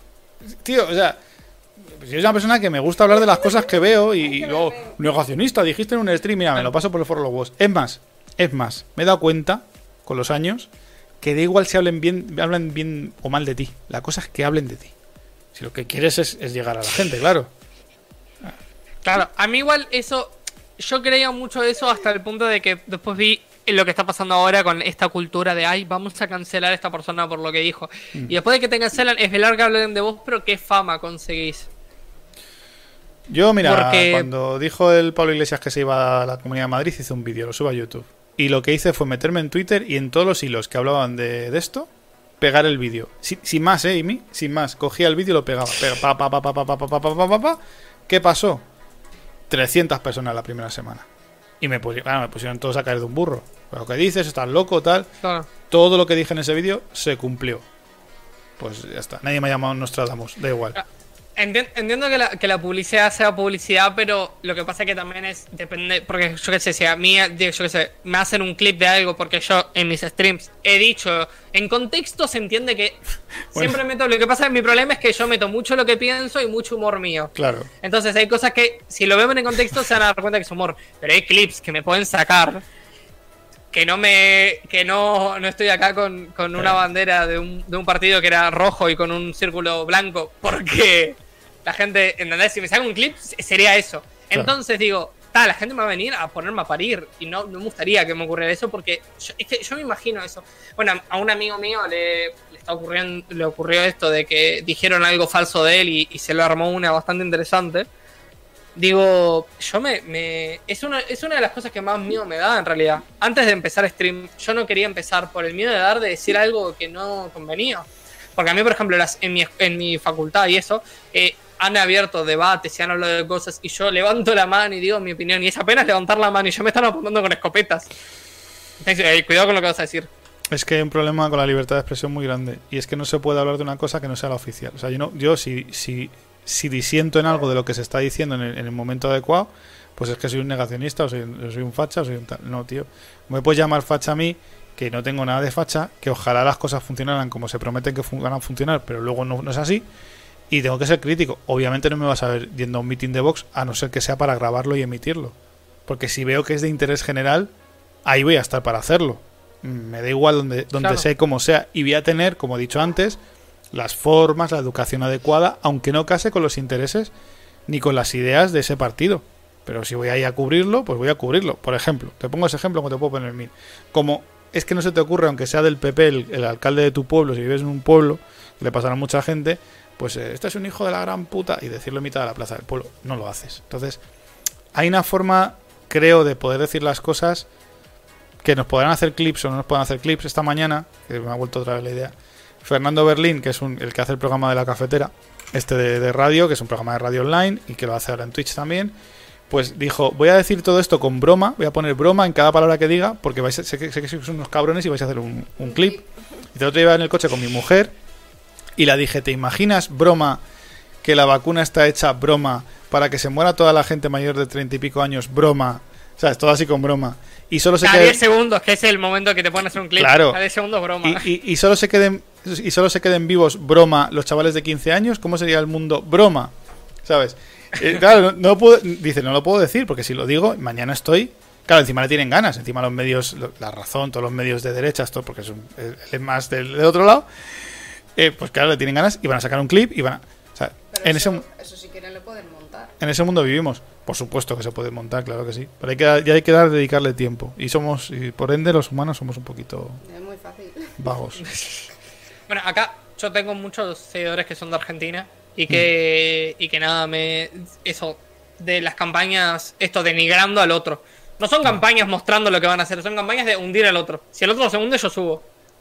Y, llegamos a eso, a, a hundir a los otros, a hundir a los demás. Y, y bueno, y pasa esto de que digo, aunque no seas una persona desconocida, yo me pregunto, y siempre me pregunté, y es algo que a mí me, realmente me causa cierto pavor en ciertos aspectos, es que imagínate, yo el día estoy, y bueno, después, si querés, otro día hablamos del movimiento este, ubicás el movimiento del, eh, ¿cómo se llama? Eh, eh, Magtau, Mautau o algo así. Men going on their own way, o algo así. Me going on the... Bueno, básicamente son, son un movimiento de hombres que agarraron y dijeron, eh, nada, nos queremos alejar de las mujeres, vamos a hacer nuestra vida de solteros. Y básicamente no juntarse nunca con una mujer. Por cosas que conllevan y, y te lo explican. Y bueno, y decían algo que decían que a veces estar con una pareja, imagínate que tu pareja, yo qué sé, se enoja contigo y quiere subir una foto a su Instagram diciendo que la acosaste o la violaste y esa foto se distribuye por muchas personas, te terminan arruinando. Y se han dado muchos casos Sí. de personas que eran inocentes y se terminan suicidando. Sí, sí. Sí, sí, sí. Y yo digo, estamos en un... Esto es heavy, es, es jodido. Por eso es que yo cada vez que veo a alguien publicando esto, decís, ¿tenés una, ¿tenés una sentencia válida? ¿Tenés algo que te demuestre que eso es así? ¿O estás compartiendo porque compartís? Es lo que está Dicen, no, pasando so- con Rocito en ¿Qué? España. Joder, Rocito, cada vez que voy a casa de tu madre me pone al día. ¿Tú sabes quién es Rocito, Emi? ¿Tú sabes? No. ¿Te suena quién es Rocío Da igual. Jurado? Rocío Jurado, la No, hija. no la conozco. Rocío Jurado fue, era una cantadora española muy famosa que se murió de cáncer hace unos hace un- bastantes años. Y ha pasado que ahora su hija, que su hija tiene ya pues cuarenta y pico años, pues ha sacado su- a la luz eh, los supuestos maltratos de su ex marido. Y, tam- y bueno, y, y- y y ha salido una serie documental Se solo de eso, o sea, salía una. No hablan otra cosa en la tele. No habrán de- y llevan con eso tres Meses. meses en televisión. Entonces, claro, Y el ex marido era colaborador en, en el programa de esa cadena donde se ha emitido ese documental y en cuanto ha salido a la luz que supuestamente la... que nos decimos supuestamente porque no ha habido un juicio, presuntamente, la maltrataba, cogieron al día siguiente los de ese programa y le echaron. Le Pero, echaron y ya no pero colaboran es en la que tele. además tú puedes denunciar a cualquier persona de cualquier cosa y la denuncia va a trámite. Luego hay que demostrar que esa persona no tiene razón. Es que lo que pasa que es eso, es la, es la presunción de inocencia. Una cosa es una denuncia, otra cosa es que eh, haya una, una causa bi- bien puesta y que te hayan llevado a la cárcel. Que cualquiera puede Es algo que se cualquiera. llama la presunción de inocencia. Vos cuando... Es que el problema acá se, haya- se ha usado mucho con el tema de las palabras y a- acá, si citamos a 1984, es muy claro. Mm. Es cómo cambiamos las palabras. Si vos denunciás, sos un denunciante, no sos una víctima. Denunciaste. Aún no te hicieron nada, entonces no sos víctima, sos un denunciante. Y cuando te descubren que estas cosas, sos una víctima. Pero es que esas palabras ahora, si las decís, por lo menos está pasando acá en Latinoamérica, de que si las decís, estás siendo prácticamente, estás eh, trayendo a los skinhead a- al país. O sea, Pero es prácticamente que, fascista. es que mm, yo no, no sé, no sé exactamente el contexto, pero algo, algo pasó así durante la pandemia. Es que yo no, o sea, no, no tengo por qué estar al 100% de acuerdo con lo que dice el gobierno. Por muy. O, o una persona que piense como yo, por muy de mi agrado que sea. Oye, yo pienso una cosa diferente. No niego, no, no niego la realidad, pero tengo una opinión al respecto. ¿Qué pasa? Que no podemos tener opiniones, tenemos que ir todos con el mismo pensamiento. Y eso está pasando en, en muchos países alrededor del mundo, que, que- que no tiene el pensamiento, pensamiento único, que es muy de 1984, pues entonces no forma parte del grupo. Es un apestado del grupo, es un tío raro. Bueno, es un- Y es más, y si hiciste esto y vas en contra. Pensás en contra, como, como está diciendo Jorgito, pensás en contra, te van a saltar el cuello. Bueno, sí. mirá lo que pasó hace poco con un, con un actor muy... ¿Cómo se llama el que sea de Jack Sparrow? Tiene un Eh, nombre. Johnny Depp. O sea, Johnny tiene un nombre porque es un ser humano. Johnny Pero, Depp. ¿cómo se llama? Johnny Depp. Johnny Depp. Eh, Johnny Depp eh, tuvo un problema con la pareja, ¿no? La pareja lo denunció sí, sí, por sí, sí. abuso y cosas y todo Sí, sí. esto. Lo hundieron a Johnny Depp, lo Sí. hundieron prácticamente la carrera. Sí, sí. Hace poco salieron audios de la, de la mujer maltratándolo. Sí. De la que- mujer diciendo, que le si te vas te voy a pegar, te voy a hacer un montón de cosas. Sí, sí. Sí, sí, sí, estuvo muy mal, sí. Y, y a Johnny Depp le, le hundieron la carrera. No importa lo que ocurra ahora, no importa que ahora Johnny Depp sea inocente. Le hundieron la carrera. Claro. Y ya está. No, no- ya no hay quien diga nada, porque lo- se lo hundieron. Y ese es el problema. Que ahora la gente se queda con. Pasa, y por ejemplo, me pasó ayer viendo la tele con mis familiares, que pasó un tipo que dijeron. eh, la mujer, una mujer había aparecido quemada y había dicho que había sido la pareja. Y la pareja dijo: No, ella se, se tiró gasolina y se prendió fuego. Se intentó suicidar. Y, y ya en mi, en mi mesa dijeron: Ah, pero el hombre algo tuvo que hacer. Y después se descubrió que no, que ella se había intentado suicidar.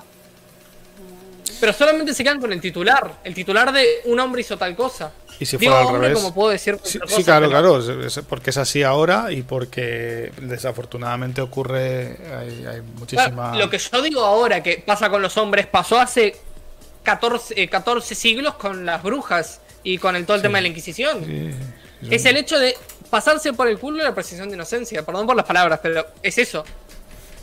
Y a mí realmente me está asustando porque en, mi generación está ocurriendo. Y Mm. bastante seguido. Sí, sí.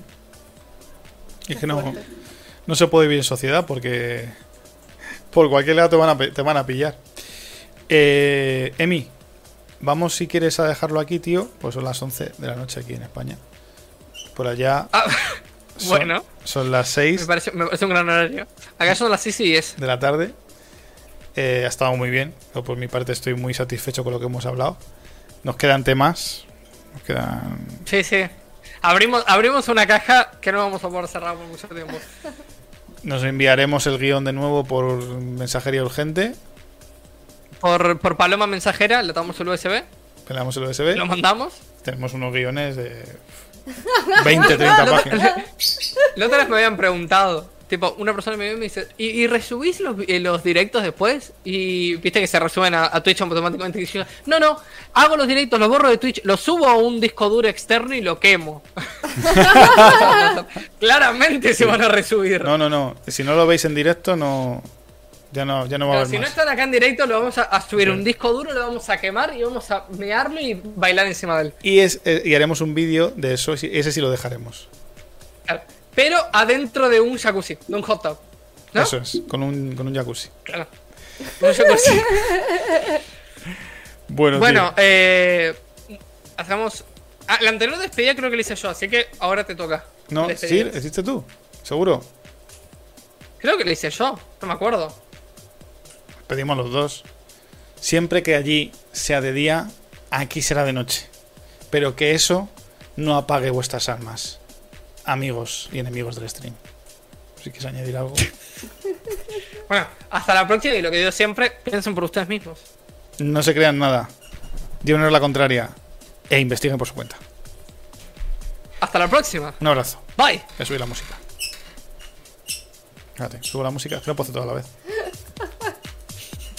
Yo apunté con esta mano, pero no podía con el ratón, con la otra para cortar. Ay.